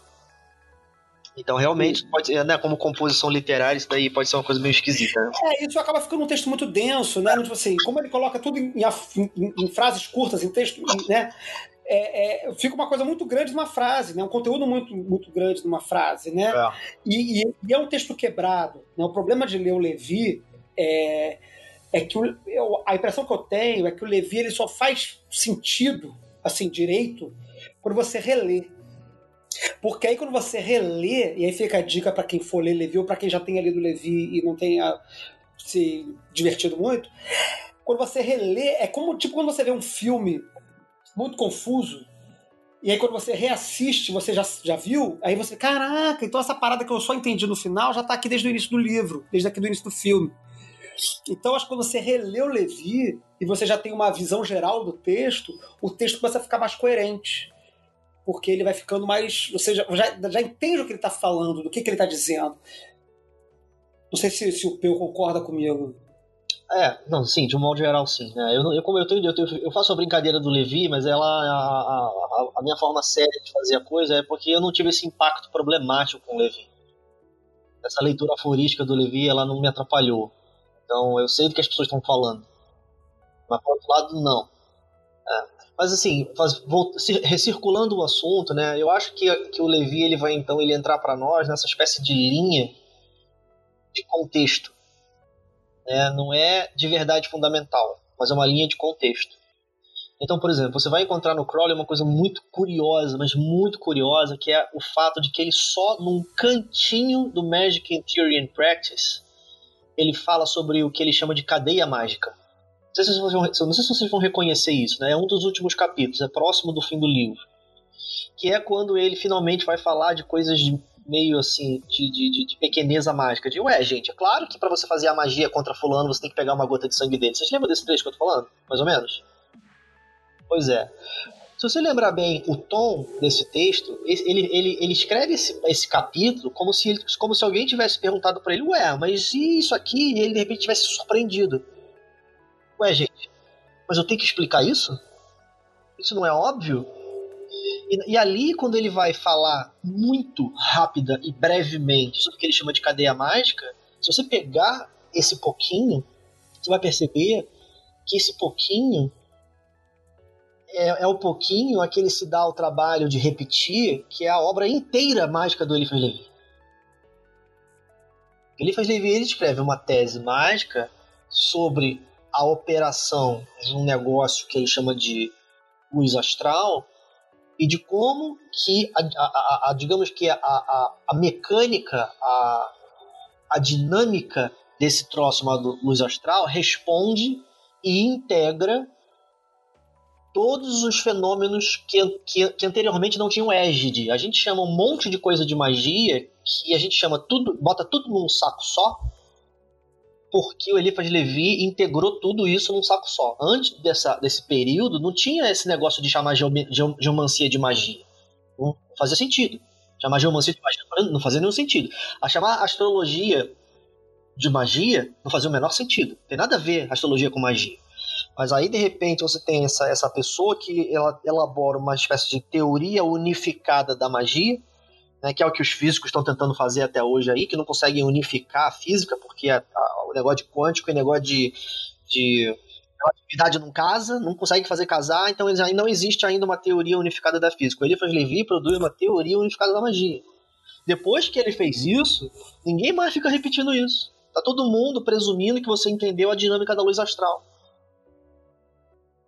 Por que, que as pessoas presumem isso? Porque ele é tomado como um fundador teórico. Assim como, por exemplo, a gente só tem um 777 hoje, provavelmente por uma questão editorial. Porque as pessoas lá na Inglaterra da Golden Dawn, elas se viam na necessidade de trabalhar e tinha que ter informação à mão. Aí eles fizeram, né, copiaram lá para poder copiar e aí, ah, toma aqui uma cópia, toma aqui uma cópia, porque aquilo ali é o Agripa. Aquelas tabelas são do Agripa. Ele é o cara que publicou esse livro. Então você deveria ter uma cópia desse troço.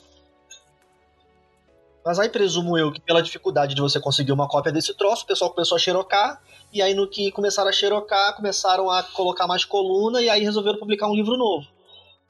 Mas entende o que eu quero dizer? Ninguém precisa. Desde que o Agripa colocou aquelas coisas em tabela, ninguém mais se deu ao trabalho. Porque não precisa. Você, você quer tabela? Ué, tá no Agripa. Como que você não tem uma cópia do Agripa? Deveria ter. Uhum. Uhum. Maravilha. Alguma consideração a mais que alguém queira fazer sobre o Elifas Levi? A gente não vai esgotar aqui. Ca- Cara ouvinte, né? A gente não vai, pelo amor de Deus, já estamos com uma hora e meia aqui de programa, mais ou menos. É, não vamos esgotar os assuntos. A gente está querendo apresentar aqui a bibliografia básica do que, que influencia o que, para quem, quando e onde, né? É, mas eu acho que assim, o fundamental do, do Levi é essa inauguração do, do discurso da luz astral, né? Que, que vai fundamentar e vai ser tido como, como pô, certo, líquido e certo para todo mundo que for fazer magia dali para frente. Tão líquido e certo que às vezes as pessoas começam a repetir o termo, já descolado, porque repete, já descolado do texto do, do Levi, né? Que é muito comum. As pessoas a falar de luz astral como uma coisa que nem era o que o Levi estava falando. Já começa a falar de, de sei lá, de, literalmente de luz, sei lá, começa a falar de outras coisas, né? começa a inventar uns negócios. E daí a importância de voltar nesses textos. Alguém mais quer compor alguma coisa aí do, do Levi? Ninguém? Só Feliciano? É cutucar um texto que a gente tinha deixado de lado, né? Porque, caramba, é muito texto, né, bicho? Não, agora eu vou. É. Bom, claro que a gente deixou um monte de coisa lá, pelo amor de Deus. A gente pulou um monte de gente aí. Né? Nem vamos falar do Papi, que é o cara aí que. que, que... Pulamos o Paracelso. Pulamos o Paracelso. Quer falar do Paracelso antes da gente entrar no século XX? Não, Paracelso vai ser, vai ser difícil de falar do Paracelso. Eu- Porque a gente tá falando de Grimório. Assim, a gente tá falando de Grimório. Né?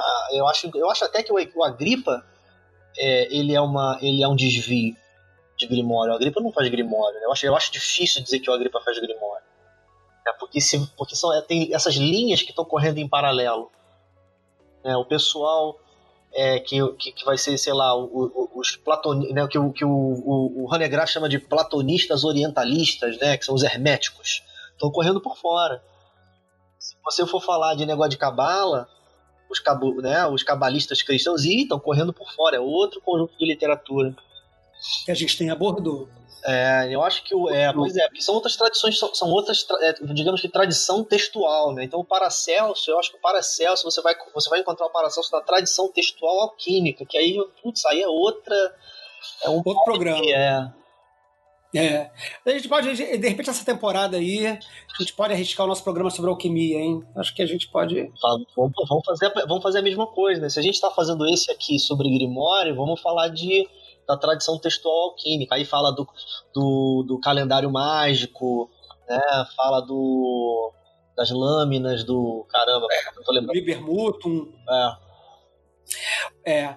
Então, ah, acho que o Paracelso, assim, de, de, de relevante para o nosso rolê cerimonial, de repente, só como, como uma anotação aqui de, de rodapé, né?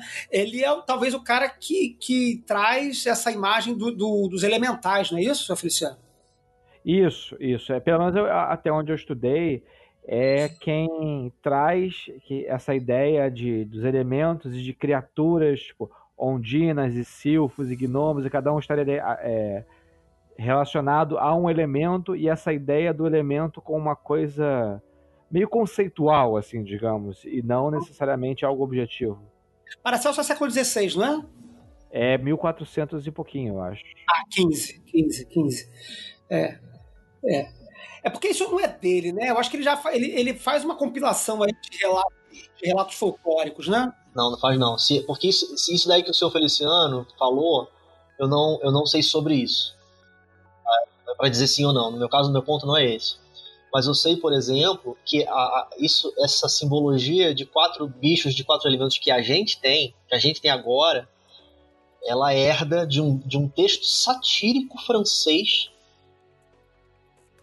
que o texto que aparentemente foi um texto tão bem escrito que os esotéricos da época não captaram a piada e, ele- e tomaram esse texto como um texto fundador. Porra, que texto é esse, Pelo? Você vai ter que achar essa porra agora.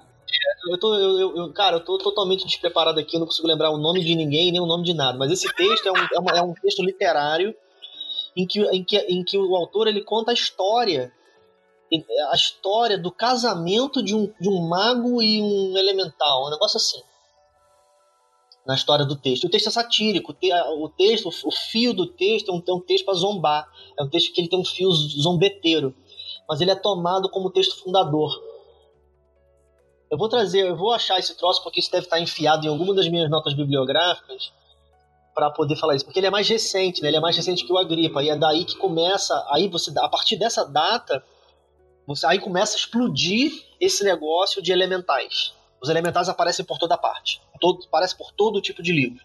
O nome desse livro é Le Conte de Gabalis. É tipo, é, é como, eu, eu, não sei, eu, eu, não, eu não sou tão bom em francês assim, mas eu vou arriscar que isso aqui significa o Conde da Cabala. Nesse livro, é, é, a partir desse livro surge uma explosão dessa, dessa história de, de elemental. Ah, mas ele é posterior ao Paracelso. E aí? Então, isso que eu tô falando. Isso que eu tô falando. Eu não, eu não sei, eu não sei com relação ao Paracelso. Eu não sei dizer com relação ao Paracelso. Ah, tá. que assim, ah, mas... O que eu sei é que desse livro em diante o bagulho explode, aparece por toda parte. O, o Conde de Gabales e o Segredo dos Elementais. É praticamente uma aventura de anime. É, pois esse, esse é o livro que, que, que vai alimentar aí essas que a gente conhece. Isso já é o final do século XVII. Publicado pela Sociedade Rosicruciana. Hum, aí, aí, olha a referência aí. É. O Conde da Cabala ou Diálogos sobre as Ciências Secretas. Texto do século XVII. Fica aí para, para o ouvinte essa referência aí. Mas o Paracelso antecede, de fato. O Paracelso já é século XV e ele desenha essa coisa do, do, do, dos bichinhos elementais. Entre outras coisas, né, como a gente falou, que valem mais a pena de serem citados num programa específico sobre alquimia, enfim, sobre outros recortes. Mas Paracelso, sim, sem dúvida, como muitos outros autores que a gente não falou aqui, muitos outros livros que a gente não chegou a abordar, é, também é um autor de referência importante. Bom, século XX. Começamos aí, vamos, vamos pular aí o populoso século XVIII, séculos e XIX, porque aí é muita coisa. Bem que a gente, enfim, já falamos aí do Levi, né? Mas tem muitas outras coisas nesse, nesse período. Mas o século XX é um século de, de, de por, por obra e graça de Mr. Alexander Crowley.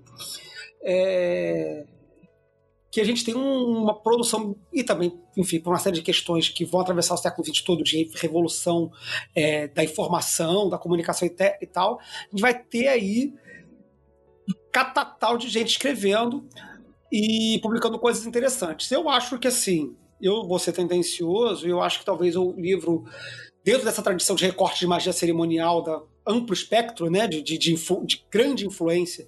Porque mesmo que a gente esteja falando aqui de, de meio que de grimórios, o que, o, o, o, que a gente falou da, dos grimórios medievais, das, do, do, texto enciclopédico do Agripa, do, do da, da, reflexão astral do Levi e tudo no meio do caminho, tudo isso se torna, de certa forma, de amplo espectro no pensamento mágico, independente de ser o magista cerimonial mais radical ou a Wicca é, é, é mais natural, assim, de espectro mais natural. Isso, isso acaba contaminando todo mundo, né? E eu acho que o texto do século XX que contamina todo mundo também é o Liber Abba do Crowley. Não sei se as pessoas vão concordar comigo. Eu acho que assim, é... a gente está muito acostumado a, a pensar as coisas dentro da nossa grande, gigantesca biblioteca, né? Das centenas de livros que a gente lê, que eu acho que é, é a gente remonta justamente essa tradição do, das pessoas que leem, leem, leem, leem, leem. Mas se eu fosse abordar uma pessoa que não entende de magia, mas que, que, é, que é um livro basilar para começar, para botar o pezinho, eu recomendaria o Liberaba. Eu acho que ele é um, um tomo que, que atualiza. Eu, eu acho que a grande graça dele, assim como de certa forma o Levi fez, e de certa forma o Agripa fez, o Crowley atualiza o discurso mágico para o século XX. Mesmo do jeito meio, né, às vezes romântico dele de escrever, ele, ele traz a linguagem para o século XX. E, e reúne tudo que é preciso ali. Ele vai falar de, de meditação, vai falar de misticismo, vai falar de magia cerimonial, vai falar de arma elemental, vai falar até de Telemann, ele vai falar ali dentro. Embora não seja o principal assunto do texto. É, eu, eu, eu fico cabreiro aqui, não porque o texto é importante ou não é importante, porque a gente não está falando assim, especificamente sobre, sobre a avaliação do valor do texto, mas porque o, o, o texto é tão recente, eu não saberia dizer é, se ele, ele ele teve tanto impacto assim. É, não, não por uma, mais uma vez, não pela avaliação do texto, mas se as pessoas leram ou não leram. Porque, por exemplo, eu vou fazer uma comparação com um texto que eu tenho aqui a, a, na, minha, na, minha, na minha informação de ter sido um texto de altíssimo impacto no seu próprio tempo, que é o texto da Starhawk. É, existe uma. Eu, eu entendo, pelo meu entendimento, aquilo que eu vi no que eu vejo no mundo, tem uma quantidade enorme de pessoas no mundo que quando fala Wicca, tá falando do dança cósmica das, das feiticeiras. Não tá falando do do original, do Gardner. Né? Que o Gardner basicamente inventou uma maçonaria de bruxa. Né? Se, se a Golden Dawn era uma maçonaria de negócio de Egito, o Gardner faz uma maçonaria de bruxa. Né? Só que quando a pessoa, se você perguntar para, não, você conhece uma pessoa na festa ali, tá na festa tomando uma cerveja, com essa pessoa ela fala assim, sou Wicca. Você pergunta para ela como é que é a sua Wicca, ela vai contar para você uma história que não se parece com aquela maçonaria de bruxa do Gardner, que se parece com aquela dança é, narrativa que a Starhawk faz. Aquele texto teve um impacto impressionante entre os seus contemporâneos. Eu honestamente não tenho certeza se o Liberata ele, é, ele, ele, ele, é, ele, é, ele tem esse relacionamento com os seus contemporâneos. Tanto é que eu tenho a impressão, às vezes, lendo os textos, por exemplo, os textos atualíssimos, no blog do, do, do nossos colegas de, de internet que estão escrevendo sobre magia. Eu tenho a impressão de que a pessoa fala sobre um assunto como se fosse uma coisa muito revolucionária. E eu, minha vontade é dizer, ué, mas espera aí, mas isso está no, no, no, no, no, no Magic Theory Practice. Por você está dizendo que isso é, é uma brilhante conclusão? Aí eu penso, ah tá, essa pessoa provavelmente não leu Magic Theory Practice. Esse livro, ele possivelmente não tem alcance. Não é relevância, é alcance. Eu não tenho certeza. Eu não sei, eu concordo com o que está dizendo, mas eu acho que ele tem um alcance é, por tabela, assim. Eu acho que muita gente acaba consumindo o Liberaba por é, entre os comentadores do Liberaba, ou seja, fontes secundárias que leram e que produzem seus próprios textos mais acessíveis, né? Enfim, eu acho que, que é um livro que influenciou as pessoas que estão escrevendo sobre magia hoje, no final do século XX, início do século XXI. Então, eu acho que por, por extensão ele acaba sendo influente. Mas será que o Levi, na sua época, era influente? Pois é. Não. Não. É, e aí? Não, e aí? E aí nada, azar dele, eu não tô preocupado se ele na época dele, isso é problema dele. Mas o, o, meu ponto é que o Eliphas Levi já passou, a gente está olhando para o impacto, para a importância do Eliphas Levi do ponto de vista de um leitor contemporâneo procurando fazer a leitura histórica. Na, na época dele, provavelmente não. Na época dele, possivelmente, ele não estava nem muito interessado nisso, porque, né, para provavelmente aí o grande desgosto da comunidade esotérica nacional, ele, ele era socialista, o negócio dele era fazer a revolução. Uhum. Exatamente. Poucos é. sabem desse detalhe do Levi. É, cara, isso aí, nossa, esse baú aí, se abrir esse baú aí, vai, vai surtar todo mundo, né? Porque, nossa, o projeto mágico do Eliphas Levi era um projeto socialista. Esse negócio, cara, isso é muita loucura. Isso aí, isso aí é melhor nem vamos deixar isso pra lá. Tá fugindo da pestilência, Peu? Eu vi isso. Eita!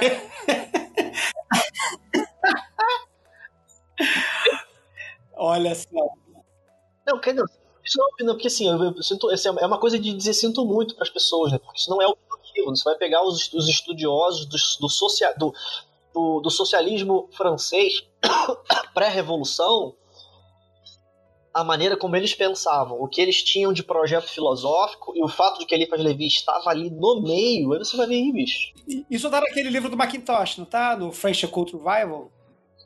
É, o, o Macintosh dá uma pincelada nisso, né? Mas dá para tem, tem os historiadores do socialismo francês que o bagulho vai mais é mais é mais detalhado e minucioso ainda do que Ah, isso. maneiro. Porque eles tinham revistas, né? Tipo, tipo o jornal do Partido Comunista. Hum. Eles tinham essas estavam publicando lá, então tem um monte de texto dele lá, foi preso várias vezes, enfim. Maneiro. Maneiro. É, então eu acho, mas voltando aqui à história, né? Eu não, eu, não, eu não sei se ele foi tão impactante assim entre os seus contemporâneos. Eu acho que foi, porque ele e o Papi, por exemplo, conviveram. E ele não era controverso, ele era mainstream, né? Mas eu não sei dizer. É, já com relação ao Paulo, eu tenho muita dúvida. Tenho muita dúvida. É, você, por exemplo, vou te dar um outro exemplo de por que eu tenho tanta dúvida. É muito comum você encontrar na opinião da, da, da, da- de uma pessoa é, de todo, de todo o espectro aqui, né, cultural esotérico, a, a opinião de que delimita faz de tal copiado. Uhum. Como é que, como é que, como, como que, como que pode a pessoa ter isso na cabeça? O texto mágico, o manual de magia, prim- o, o- primer de magia telêmica é o Magic in Theory and Practice, e ele é uma esquemática aberta de cerimônia. Como que casa? É fácil, é claro, por exemplo, casa porque esse texto não é conhecido. Pelo menos essa é a minha conclusão, né? Eu estou fazendo aqui uma espécie de, de, de dedução intelectual. Né? Uhum. Não, mas acho justo, acho justo, acho justo, acho justo. Fica então aí a, a dica de, de, de, de leitura contemporânea aí. Mas eu acho que assim, além do, do Crowley, eu acho que você lembrou muito bem da Starhawk. E temos, enfim, é, temos o Carol, né? Com, com psiconauta, né? O Libernu, que também é revolucionário, que também vai, vai dar abertura para uma para toda uma corrente mágica é, extremamente influente hoje em dia. É, eu acho até que do Carol, se for botar, apesar do Libernu ser o, o que a gente conhece mais, eu botaria o Libercaus como o mais importante. Porque no Libercaus ele destrincha, é, enfim, melhor todo o pensamento conceitual que, que, que ele vai botar para, enfim, né, para o que a gente chama de magia do caos hoje. Uhum. Enquanto o psiconauta está muito mais ligado. O, o, o Libernu é basicamente um manual de exercício, né? Então, é, eu acho que o, o Libercaus, nesse sentido, é mais interessante de, de entender mesmo, né? Qual é a visão dele para conceituar essas coisas todas. Que outros autores do século XX mais contemporâneos vocês acham que são relevantes aí, que a gente pode fazer um, um, um drop list aqui de, de autores e autoras aí? A Dion Fortune. É, controversa, porém. Amo, porém te odeio. Não sei. Eu acho que ela é importante. Eu pingaria aqui Lomilo do Cat, apesar dele ser bem mais voltado para o espaço telêmico, ele é maravilhoso para abrir portas, assim, de pegar, olha, vou te pegar pela mão aqui e vou te tratar como gente, mas te ensinar como é que isso funciona. Ah, mas ele é o tio fofo, né? Tio fofo que você reconhece, que fala a sua língua. Ele não tem essa- esse efeito do tempo. Ele tá aqui com a gente. Eu gostei da, da lembrança da John Fortune, que ela é um nome muito importante realmente. Né? E, e ela é um- uma leitura de referência. Sempre que alguém pergunta, ah, que livro de cabala esotérica para ler? John Fortune vai ser 9 entre 10 indicações. Cabala mística de John Fortune. Né? É, Mas o que, quem, quem, ca- cadê o Rodrigo Vignoli aqui para poder falar de, de John Fortune? né? Não tem aqui. Mas o que, que quem, quem, alguém tem algum outro livro, livro da John Fortune aí que de referência maneiro? Rapaz, tem aquele do. Ataque e defesa astral. Sim, eu, eu, eu, eu acho um livro mais gostoso do que o de Cabalo. O de Cabalo eu acho difícil, eu acho meio chato, mas é, eu não dá pra entender. Tem, é, são outras coisas, né? Mas é, é- é isso que você falou, é um livro referência que você entende que você está lendo, que é um livro que está na bibliografia de muita gente, né? Não só esse livro, co- como a parte de literatura dela. Sim, a Pa- Eu- Paixão Diabólica. Paixão Diabólica eu tenho. Isso. A Dama do Mar, essas questões assim que ela traz para a literatura, a parte mais teórica da cabala e tal. Essa tentativa de trazer a, a cabala não não para esse lugar mais técnico, mas para para um lugar mais de literatura mesmo, tentar alcançar as pessoas de outra forma, né?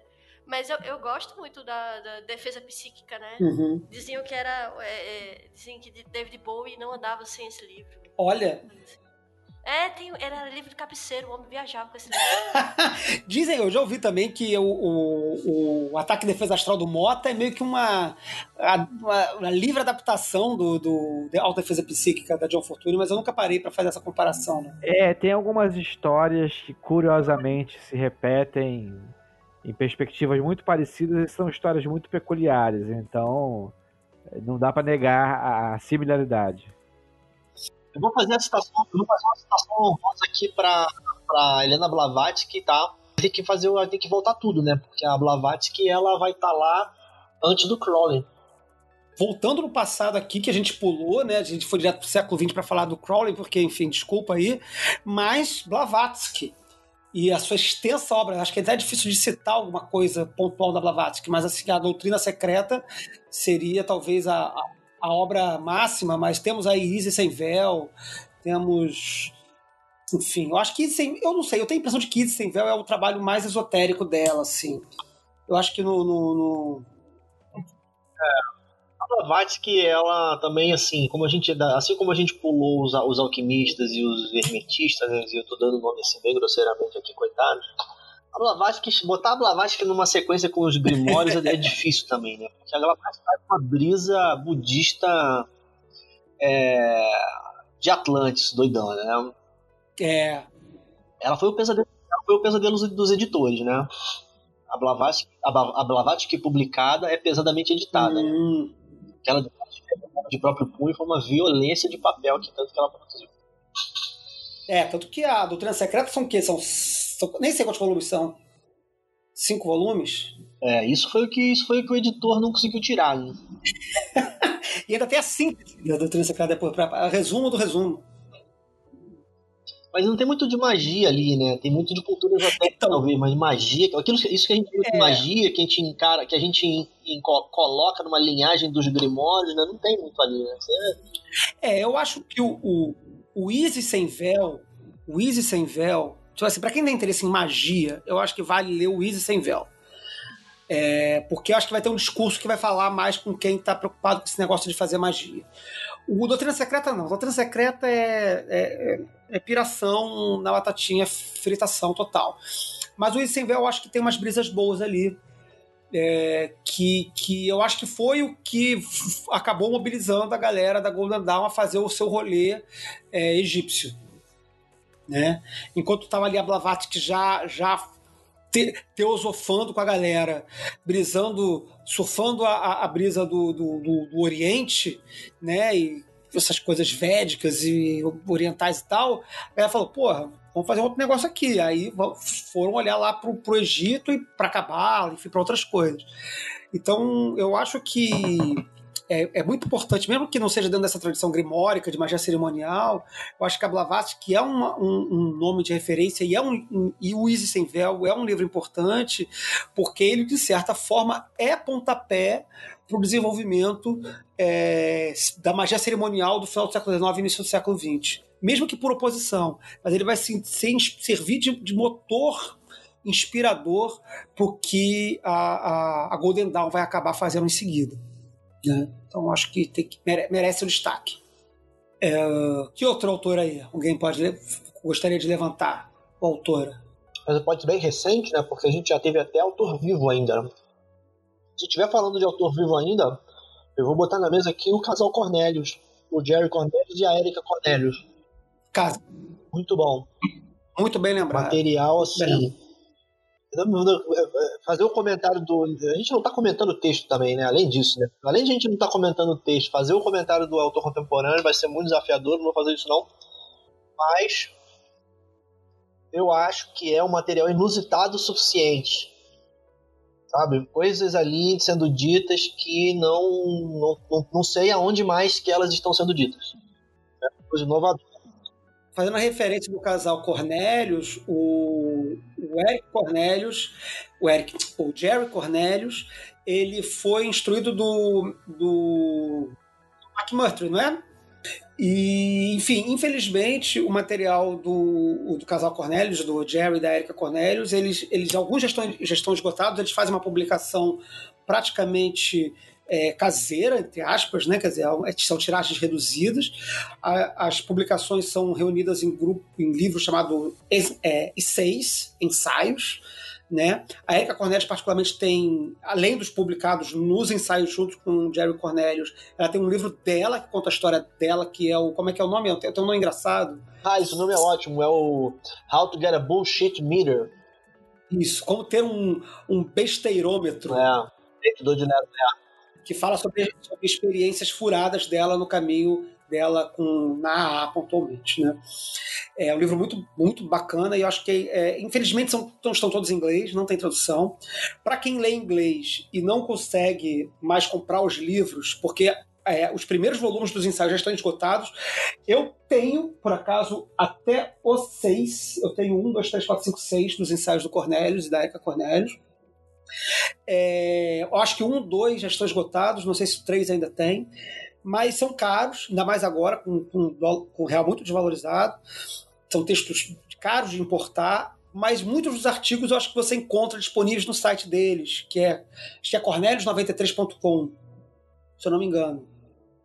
Alguns artigos estão disponíveis para quem lê inglês, então fica aí a recomendação de ir lá no site deles lá para procurar os artigos, realmente textos é, originais, assim, no sentido da originalidade, de pessoas dizendo coisas que que, que ninguém mais está dizendo, eu acho que lá é uma boa referência. Jerry Cornelius e Erika Cornelius. Boa lembrança, Peu. Em termos de contemporâneo, acho que o Bruxaria Apocalíptica é sempre ótimo de mencionar, porque é, é, é pegando fogo no momento, né? Apesar de não ser propriamente é, de nenhum estilo que a gente já falou agora, eu acho que ele é mais um livro manifesto, né? Mais uma coisa meio call to action. Uhum. Mas eu botaria aí na lista também. Eu acho que ele é especialmente importante por isso que você falou, Mário. Eu acho que a gente é, virou, ficou refém e você vê, a gente está fazendo um programa exatamente sobre isso, né? É, a gente ficou muito refém de poltrona. Né? E isso é uma crítica que o, o Foco de Pestilência faz desde o seu início, né? Que a gente, o primeiro programa do Foco de Pestilência foi sobre treino. Não foi para descobrir se é, o que, que, era magia, né? É, era sobre fazer magia, sobre treinar magia, né? E, mas a gente, como comunidade mundial, assim, a gente ficou muito leitor de bibliografia e pouco praticante. Eu acho que o grande valor do bruxaria apocalíptica é esse, esse chamado para ação. É levantar a poltrona e galera, e aí? O mundo está aí correndo. E é um livro que consegue mexer com, com a pessoa independente de várias vertentes, né? Isso aqui é interessante, porque ele, ele, ele pega nesse âmago, eu acho. Você, você termina de ler com vontade de querer fazer as coisas. Isso, isso.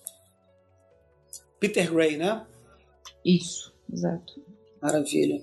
Outro cara que me veio à mente agora, que eu sei que o seu Feliciano gosta muito, é o cara lá do, do, do Midnight Gospel, como é que é o nome dele? Damien.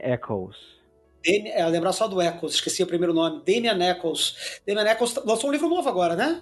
Lançou agora recentemente o livro, que é, é, eu acho que é sobre o trabalho mágico dele e a experiência dele no Corredor da Morte. Muito bom, muito bom. Damian Eccles também é um autor contemporâneo que está sendo redescoberto aí. Quer dizer, redescoberto porque ele, ele saiu quando da prisão? Ah, deve ter uns 10 anos, talvez. 10 anos. Pra quem não conhece, Damon Eccles é o cara do. do, do, do West Memphis Tree. É, Memphis Tree, isso aí. Que foi um caso. Tem, tem documentário, né? São três documentários. Três documentários. Um dos documentários ele é patrocinado pela Metallica e tem a direção do Peter Jackson, a produção, alguma coisa assim. Caralho! Eu vi só o primeiro. Só o primeiro. Acho que quando eu vi o primeiro, já tinha o segundo, mas não vi o terceiro. Mas aí, justamente nessa pegada também, é, que é um livro que Damien Eccles menciona, é Israel Regardier, eu ainda acho que é uma boa leitura. Sim. Eu ia falar sobre isso agora. Ninguém gosta mais do Regardier. Eu, eu ia até perguntar, será que é um autor polêmico? É porque eu acho que tem coisas hoje em dia, por exemplo, você tem o Jardim de Romãs do Regardier, que ele fala de cabala. É um, é um bom livro de cabala. Mas se você for querer clareza, você pega o Chicken Cabala. Agora, se quer coisa mais clássica, pega John Fortune. Mas tem o pessoal, por exemplo, o casal. Como é que é o nome deles agora? Que são os herdeiros da tradição do Regardia. Cícero. Isso, Cícero. Chico Cícero e Tabata Cícero. Eles pegaram o Jardim de Romance, por exemplo, que é um livro de 100 páginas, e expandiram para o manual de 300 páginas, é a porrada de pathworking, um monte de dicas e insights e ideias. E então eles estão ainda é, mantendo viva a tradição do Regardier, mas tornando ela mais, mais rica e mais potente para a atualidade. Porra, excelente lembrança. Você tem, tem o nome desse livro? É o Jardim de Romãs. Ah, É o próprio Jardim de Romãs, pelo, pelo é, ampliado, edição ampliada pelo casal Cícero.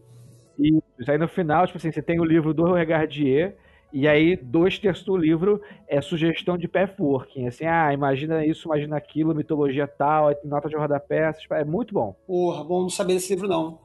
Eu só no, do casal Cícero só tenho aquele Essential Golden Dawn, que é legal para quem tá querendo conhecer Golden Dawn, mas é, é um livro simples, não tem nada demais, não.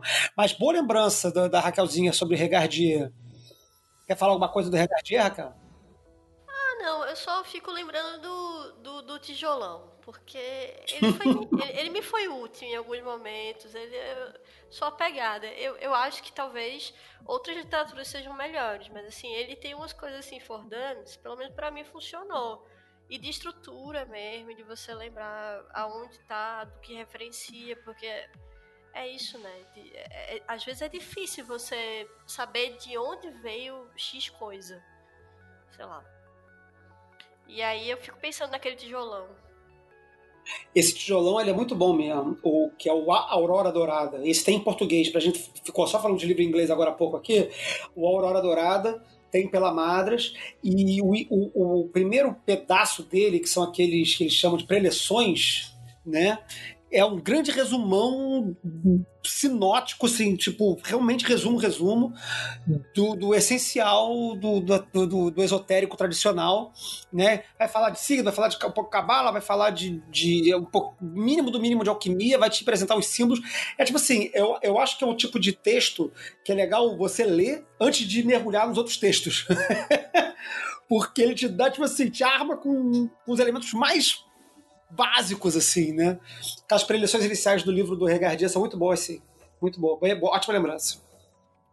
E falar em, em recomendação em português, um livro que realmente me ajudou muito, apesar do, do conteúdo simples, é o que agora tem em português, Vivendo Telemann, do David Shoemaker. Uhum.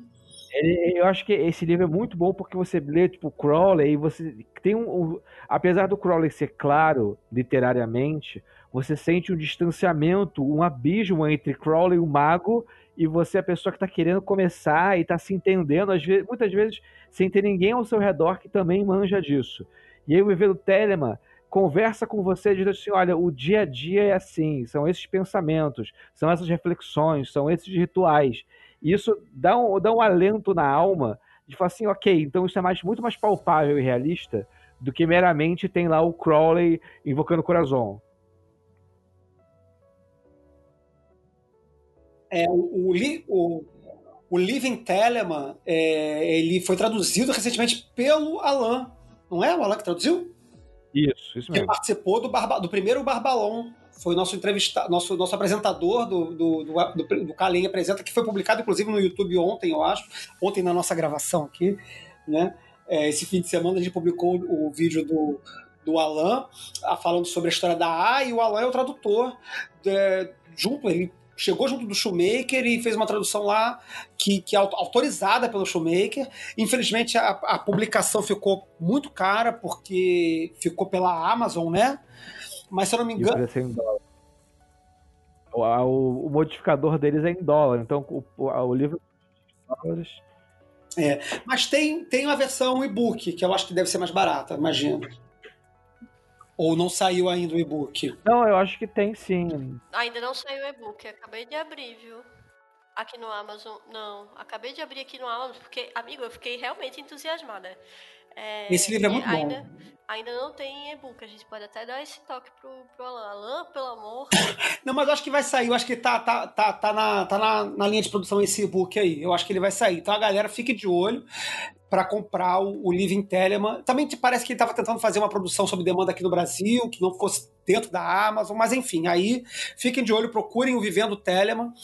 É, quem puder comprar, compra. Quem não puder, fica de olho para ver quando vai sair o e-book ou quando sair uma versão mais barata aí, que não, se, que não fique se reajustando em dólar, com o nosso dólar enlouquecido.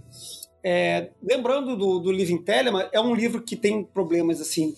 É, alguns problemas de, de, edição, mas que eu acho que é legal para quem está querendo conhecer também Telemann, que é o livro do, do Kalimann, né, o Telemann, que também está no Clube dos Autores. É em português, é mais acessível e eu acho que também tem uma tem uma, um conteúdo interessante para quem está iniciando.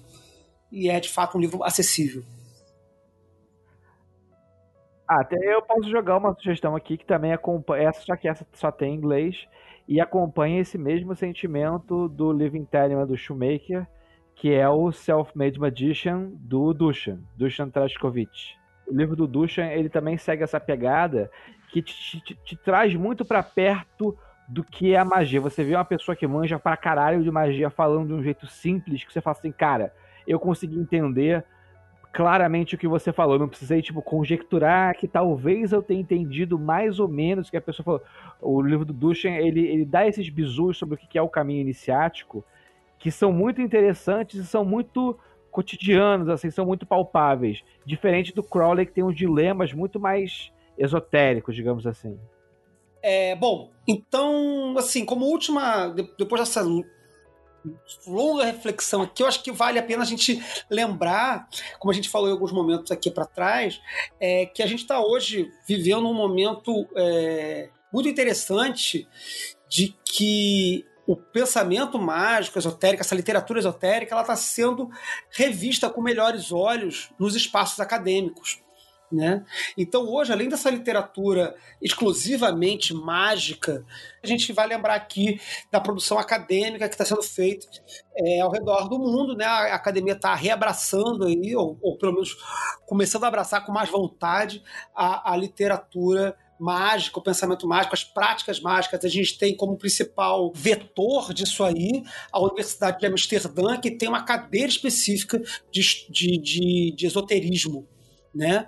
E que tem lançado livros muito interessantes sobre o viés acadêmico e sobre o viés acadêmico refletindo sobre a obra do Crowley, a obra do, dos Grimórios, etc. E, inclusive, compartilhei uns meses atrás no Twitter uma revista chamada é, Magic, Ritual and Witchcraft, que é produzida por esse conjunto de, de universidades que estão preocupadas aí com o pensamento esotérico dentro da academia, produzindo semestralmente artigos científicos, geralmente dentro da cadeira de História ou da cadeira de Antropologia, para falar de magia, de rituais, de práticas mágicas, de fazeres esotéricos, de literatura esotérica. É muito bacana, tem muito material legal. Naturalmente, está em inglês, é, mas, mas há já na academia brasileira algumas pessoas voltadas para esse tipo de, de produção, é, embora acho que não tenhamos ainda nenhuma um título acadêmico revisitando essas coisas aí, mas dessa galera eu acho que um nome que vale a pena lembrar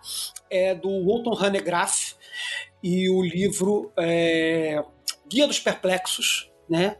Que, que é um livro que faz o, um olhar sobre essa tal tradição esotérica ocidental que a gente tanto discute, que a gente tanto pratica, que a gente tanto ficou falando aqui nesse, nesse recorte desse, desse programa aqui, é, mas com um olhar de alguém que está tentando produzir história e não está tentando produzir livro de magia. O Peu, eu sei que é um fã aí do Hanegraaff. Ah, porra, sem dúvida. Ele tá na, numa, uma, numa ponta de lança aí do, do assim, do eu vou chamar de porra, história fria, né? Eles por, porque esses caras eles estão fazendo história sem, sem engajamento religionista, né? Eles vão usar esse termo, tem toda uma polêmica lá dentro, né? Mas eu acho isso muito maneiro, pela mesma razão que a gente tá falando aí de vez em quando, toda hora batendo na tecla. Porque porque se você porque se você não olha com contexto, né, se você não faz o olhar histórico da coisa, no sentido de você olhar para ela dentro do seu tempo e tudo mais, você fica muito perdido, né, bicho? É como uma pessoa que pergunta se o Leonardo. Se o, por exemplo, é como você perguntar se o Newton, Isaac Newton, era esotérico. Uhum. Né? Porque se você for ver lá na, na, na biografia do Newton, ele estudava alquimia. Mas para você poder. É, estudava alquimia, estudava é, astrologia. Dizem, inclusive, que grande parte do, do, do que mobilizou ele a, a, pensar a mecânica, a criar a mecânica, a física mecânica que a gente tá, fundamenta praticamente toda a física até hoje, foi a preocupação dele em estudar o movimento dos astros para poder fazer uma astrologia melhor. Pois é. Né? Tem, então, tem, essa lenda aí. Pois é, como é que vai fazer para entender isso? Né? Para poder entender isso, tem que fazer história, né? História com H maiúsculo. Então, do hum. nosso ponto de vista, é preciso fazer história para a gente poder parar de falar merda. Esses caras estão fazendo o contrário. Eles são estudiosos da história que estão redescobrindo a relevância do, daquilo que a gente chama de esoterismo para a história porque aconteceu, e aí o Graff é um cara que explica muito bem o que foi que aconteceu, mas aconteceu uma cisão na, no, no, no, no, pensamento europeu em que as pessoas pegaram um pedaço da cultura europeia, jogaram fora, e por um determinado número de anos as pessoas fingiram que aquilo ali nunca tinha existido. A gente chama isso de esoterismo, mas aquilo ali sempre fez parte da cultura europeia. Sempre. Não era esotérico, era só saber. As pessoas sabiam esse resgate que eles fazem é importante para eles porque eles estão procurando entender a história né, do, do, mundo nesse sentido, né, da Europa em particular. Então deixar isso de fora não, não, não tem cabimento. E para nós é o contrário. Para parar de pensar o que a gente faz de maneira infantil. Seguindo essa linha acadêmica, Flávio, tem. Ainda não consegui ler, até porque está caro demais o euro, mas tem o, o livro de doutorado da Manon. Deixa eu ver o nome dela. Manon White. Isso, que é. Que Troquei foi. umas mensagens com ela no Instagram essa semana. Ai, que ótimo. Eu vi até que estava em promoção, mas. Mesmo na, na, na, promoção, mas enfim. Manon White é excelente. Eu tava querendo falar dela aqui ah, também. Ah, foi o último que a gente comprou, não foi? Claro, sim, compramos o livro. Bom, enfim. Vocês compraram o White Blood? Sim. Compramos. Mas é o o livro que veio a partir da tese de doutorado dela, que é pesquisando as mulheres na, na história de Telemann. Sim, é, é, é essa, eu, eu queria justamente chamar, fiz esse pedaço do programa sobre literatura acadêmica só para falar da Manon White, na verdade. Eu ah. puxei o Radegraf primeiro, porque eu acho que ele é o nome, nome mais. É, é, é que está chutando, tá, como diz o Pedro, né, tá na ponta de lança aí disso aí. Inclusive, a Manon está no mesmo instituto do Radegraf né? Ela publica esse livro lá no Instituto de Ciências Herméticas, sei lá qual é o nome que é, lá da Universidade de Amsterdã. E esse livro dela, é, que eu fa falei com ela, ela, ela botou em promoção esses dias no, no, Instagram, e eu mandei uma mensagem, ah, mas mesmo o dólar, o real tá muito desvalorizado. Ela mandou uma carinha triste pra mim, assim. Foi um que acho que estava em promoção, não era? O... Isso. A e a... Acho que era isso mesmo. É, era uma promoção da Oxford University Press. Isso Coloquei aí. o código de cupom lá e o bagulho inteiro ficou em promoção. Eu comprei um livro sobre Hecate Soteira, vai vir no mesmo pacote. Ai, ai, ai, que maravilha. Porra, oh, perdi essa promoção. Perdeu. Porra, porra. Eu tô muito louco atrás desse livro. Fica aí a dica para quem tiver disposição financeira e souber ler inglês. É o Eloquent Blood, da Manon White. Ela tem um nome do meio aí, mas é, no, no Instagram ela tá como é, Dr. Scarlet Woman no Instagram. Ela posta umas fotos dela lá e faz a divulgação do livro e tal, tal, tal. Muito bacana o material, não li o livro, mas assim, pela, pelas revisões que eu li e tudo mais, parece muito bacana. E ela parece uma pessoa muito envolvida. Ela, ela claro, como ela é uma doutora, né, e ela está publicando academicamente, ela não fala sobre a questão do trabalho dela mágico, né? Mas assim, ela passou muito envolvida. Então eu acredito, embora ela não fale disso, eu acredito que ela tem um pezinho aí no, no, no, no mundo esotérico também. Né? Mas ela é uma pessoa com extensa literatura histórica que está subsidiando o trabalho dela. Então é uma pessoa para se, a, a se prestar atenção, porque provavelmente vai vir coisa boa dela vindo aí para frente também. Excelente lembrança, excelente lembrança. É, bom, Então, passar. Ah, bom, fica então só nessa, nessa, nessa parte acadêmica da magia.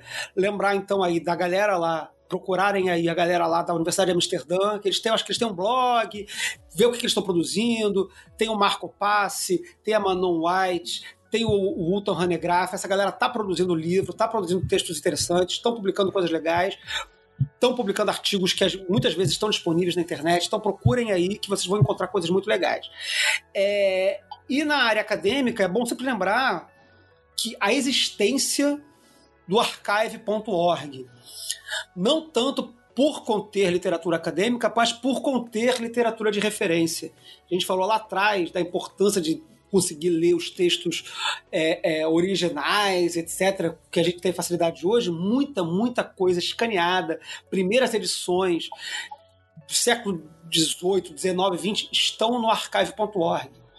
É fácil, você baixa um negócio em PDF, em JPEG, até em TXT, às vezes ele já tem com reconhecimento de caractere o texto é, é, é, é raspado da imagem lá, para você até fazer uma pesquisa por, por palavras é, num, num, PDF escaneado. Então, também é uma fonte muito bacana de, de pesquisa, de estudo, para quem está aí preocupado com uma abordagem mais é, é, acadêmica, vamos dizer assim, mais refinada do estudo da magia. Né? Uh, mais alguma coisa nesse, nesse, nesse hall?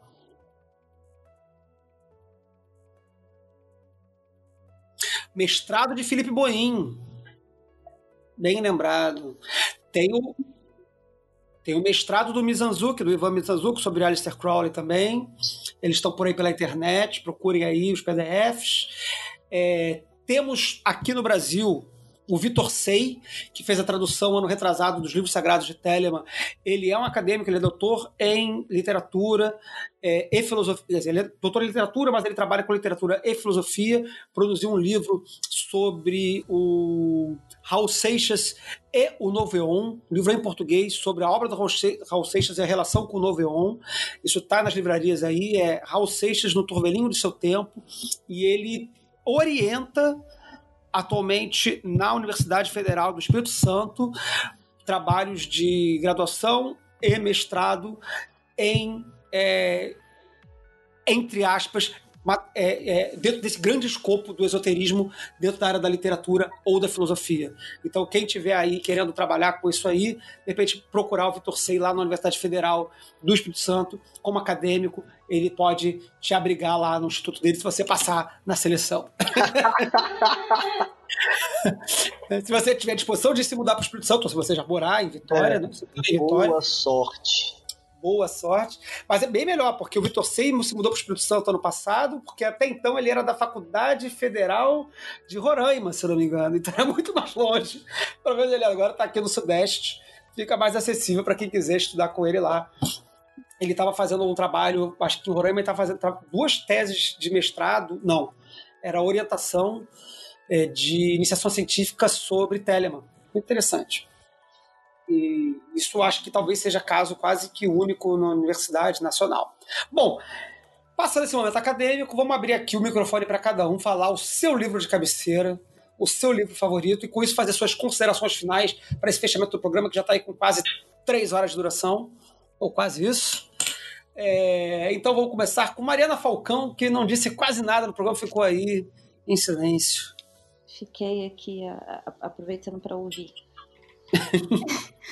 é, bom, não, não diria preferido necessariamente, mas botaria aqui o Ascensão de Prometeus como indicação também e como um livro que eu estou sempre retornando, porque né, apesar dele não ser de magia, ele fala de magia de alguma forma, ou enfim, tem toda uma, uma construção ali conceitual também é muito, muito interessante, especialmente para quem estuda magia do caos ou para quem, que nem eu, é dessa vibe mais psicológica da coisa.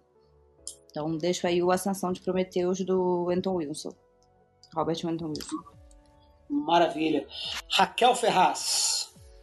É, vou fazer as minhas considerações finais citando uma música que é do, do Caetano, que se chama Livros, que é Aí ele fala assim, né? Mas os lírios que em nossa vida entraram são como a radiação de um corpo negro apontando para a expansão do universo. Porque a frase, o conceito, o enredo, o verso, e sem dúvida, sobretudo o verso, é o que pode lançar mundos no mundo.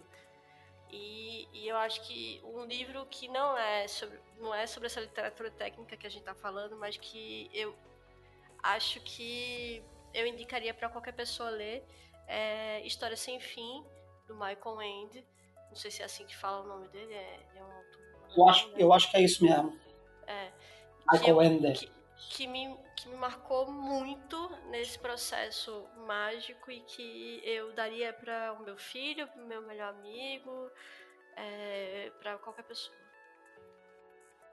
Maravilha. Uh, Peu Lamarão.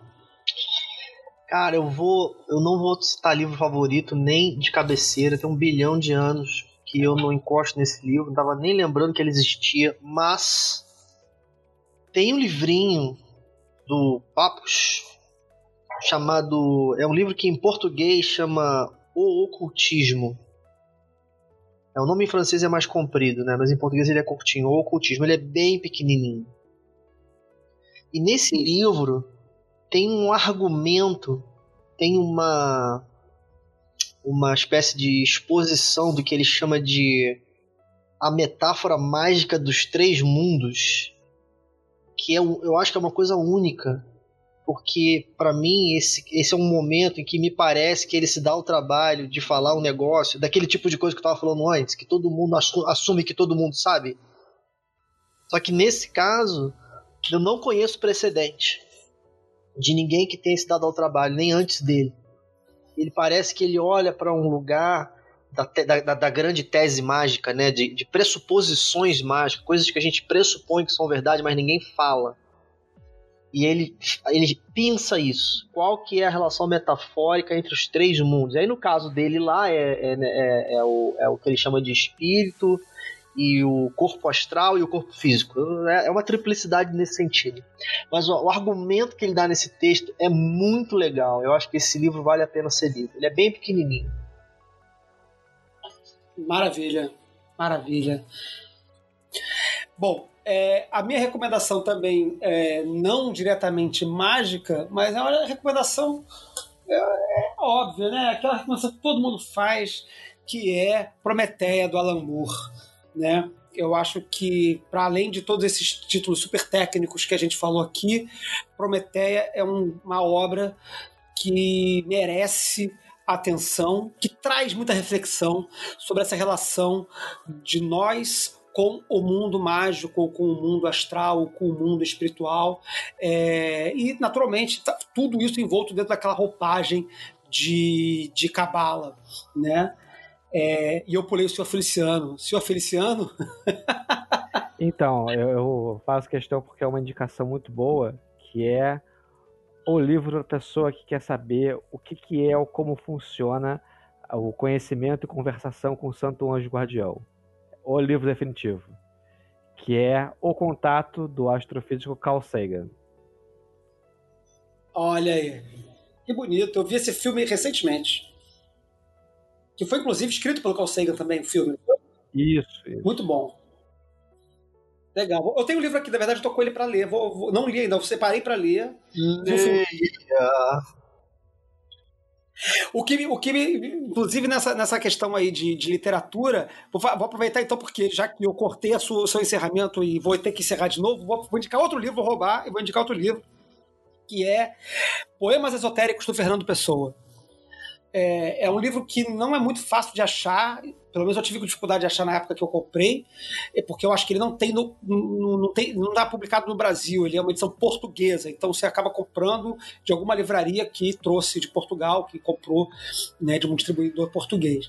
Mas Poemas Esotéricos do Fernando Pessoa é um livro lindíssimo, em que ele escreve diversas poesias de temas esotéricos. Ele explora rosacrucianismo, maçonaria, mistérios da iniciação, mistérios é, eleusianos, e traz uma série de, de, riquezas poéticas para a reflexão mágica, que eu acho que aí, é, é, depois de todo esse programa cabeçudíssimo de, de história, literatura e fórmula mágica e tal, a gente falar de literatura enquanto literatura mesmo, enquanto arte literária, eu acho que a gente recupera esse espaço da arte mágica, que não é só ficar quebrando a cabeça, e como a gente foi extensamente zoado é, por algumas pessoas aí depois do último programa, de ficar 40 minutos discutindo gematria, né? Então, é, acho que foi um programa excelente, acho que a gente teve aí, claro que a gente passou com voando pelas coisas, né? Porque a proposta era, era cobrir uma biblioteca, né? Falando dos títulos importantes e de relevância histórica. Eu acho que alguns temas, como próprios grimórios, ou como o, o, o PGM, é, é, a gente pode depois publicar um programa exclusivo sobre isso, porque acho que eles rendem assuntos é, muito práticos, muito interessantes. Mas eu espero que vocês tenham curtido, espero que vocês tenham aprovado, espero que é, é, tenha sido útil para todo mundo e bem-vindo à nova temporada do Foco de Pestilência e obrigado mais uma vez a todas as colaboradoras que tornaram esse programa possível. Obrigado aos que estão ouvindo a gente aqui ao vivo, os nossos colaboradores e colaboradoras que estão conosco aqui acompanhando a gravação do programa. Um beijo para todos vocês, um beijo para você de casa, um abraço e 93.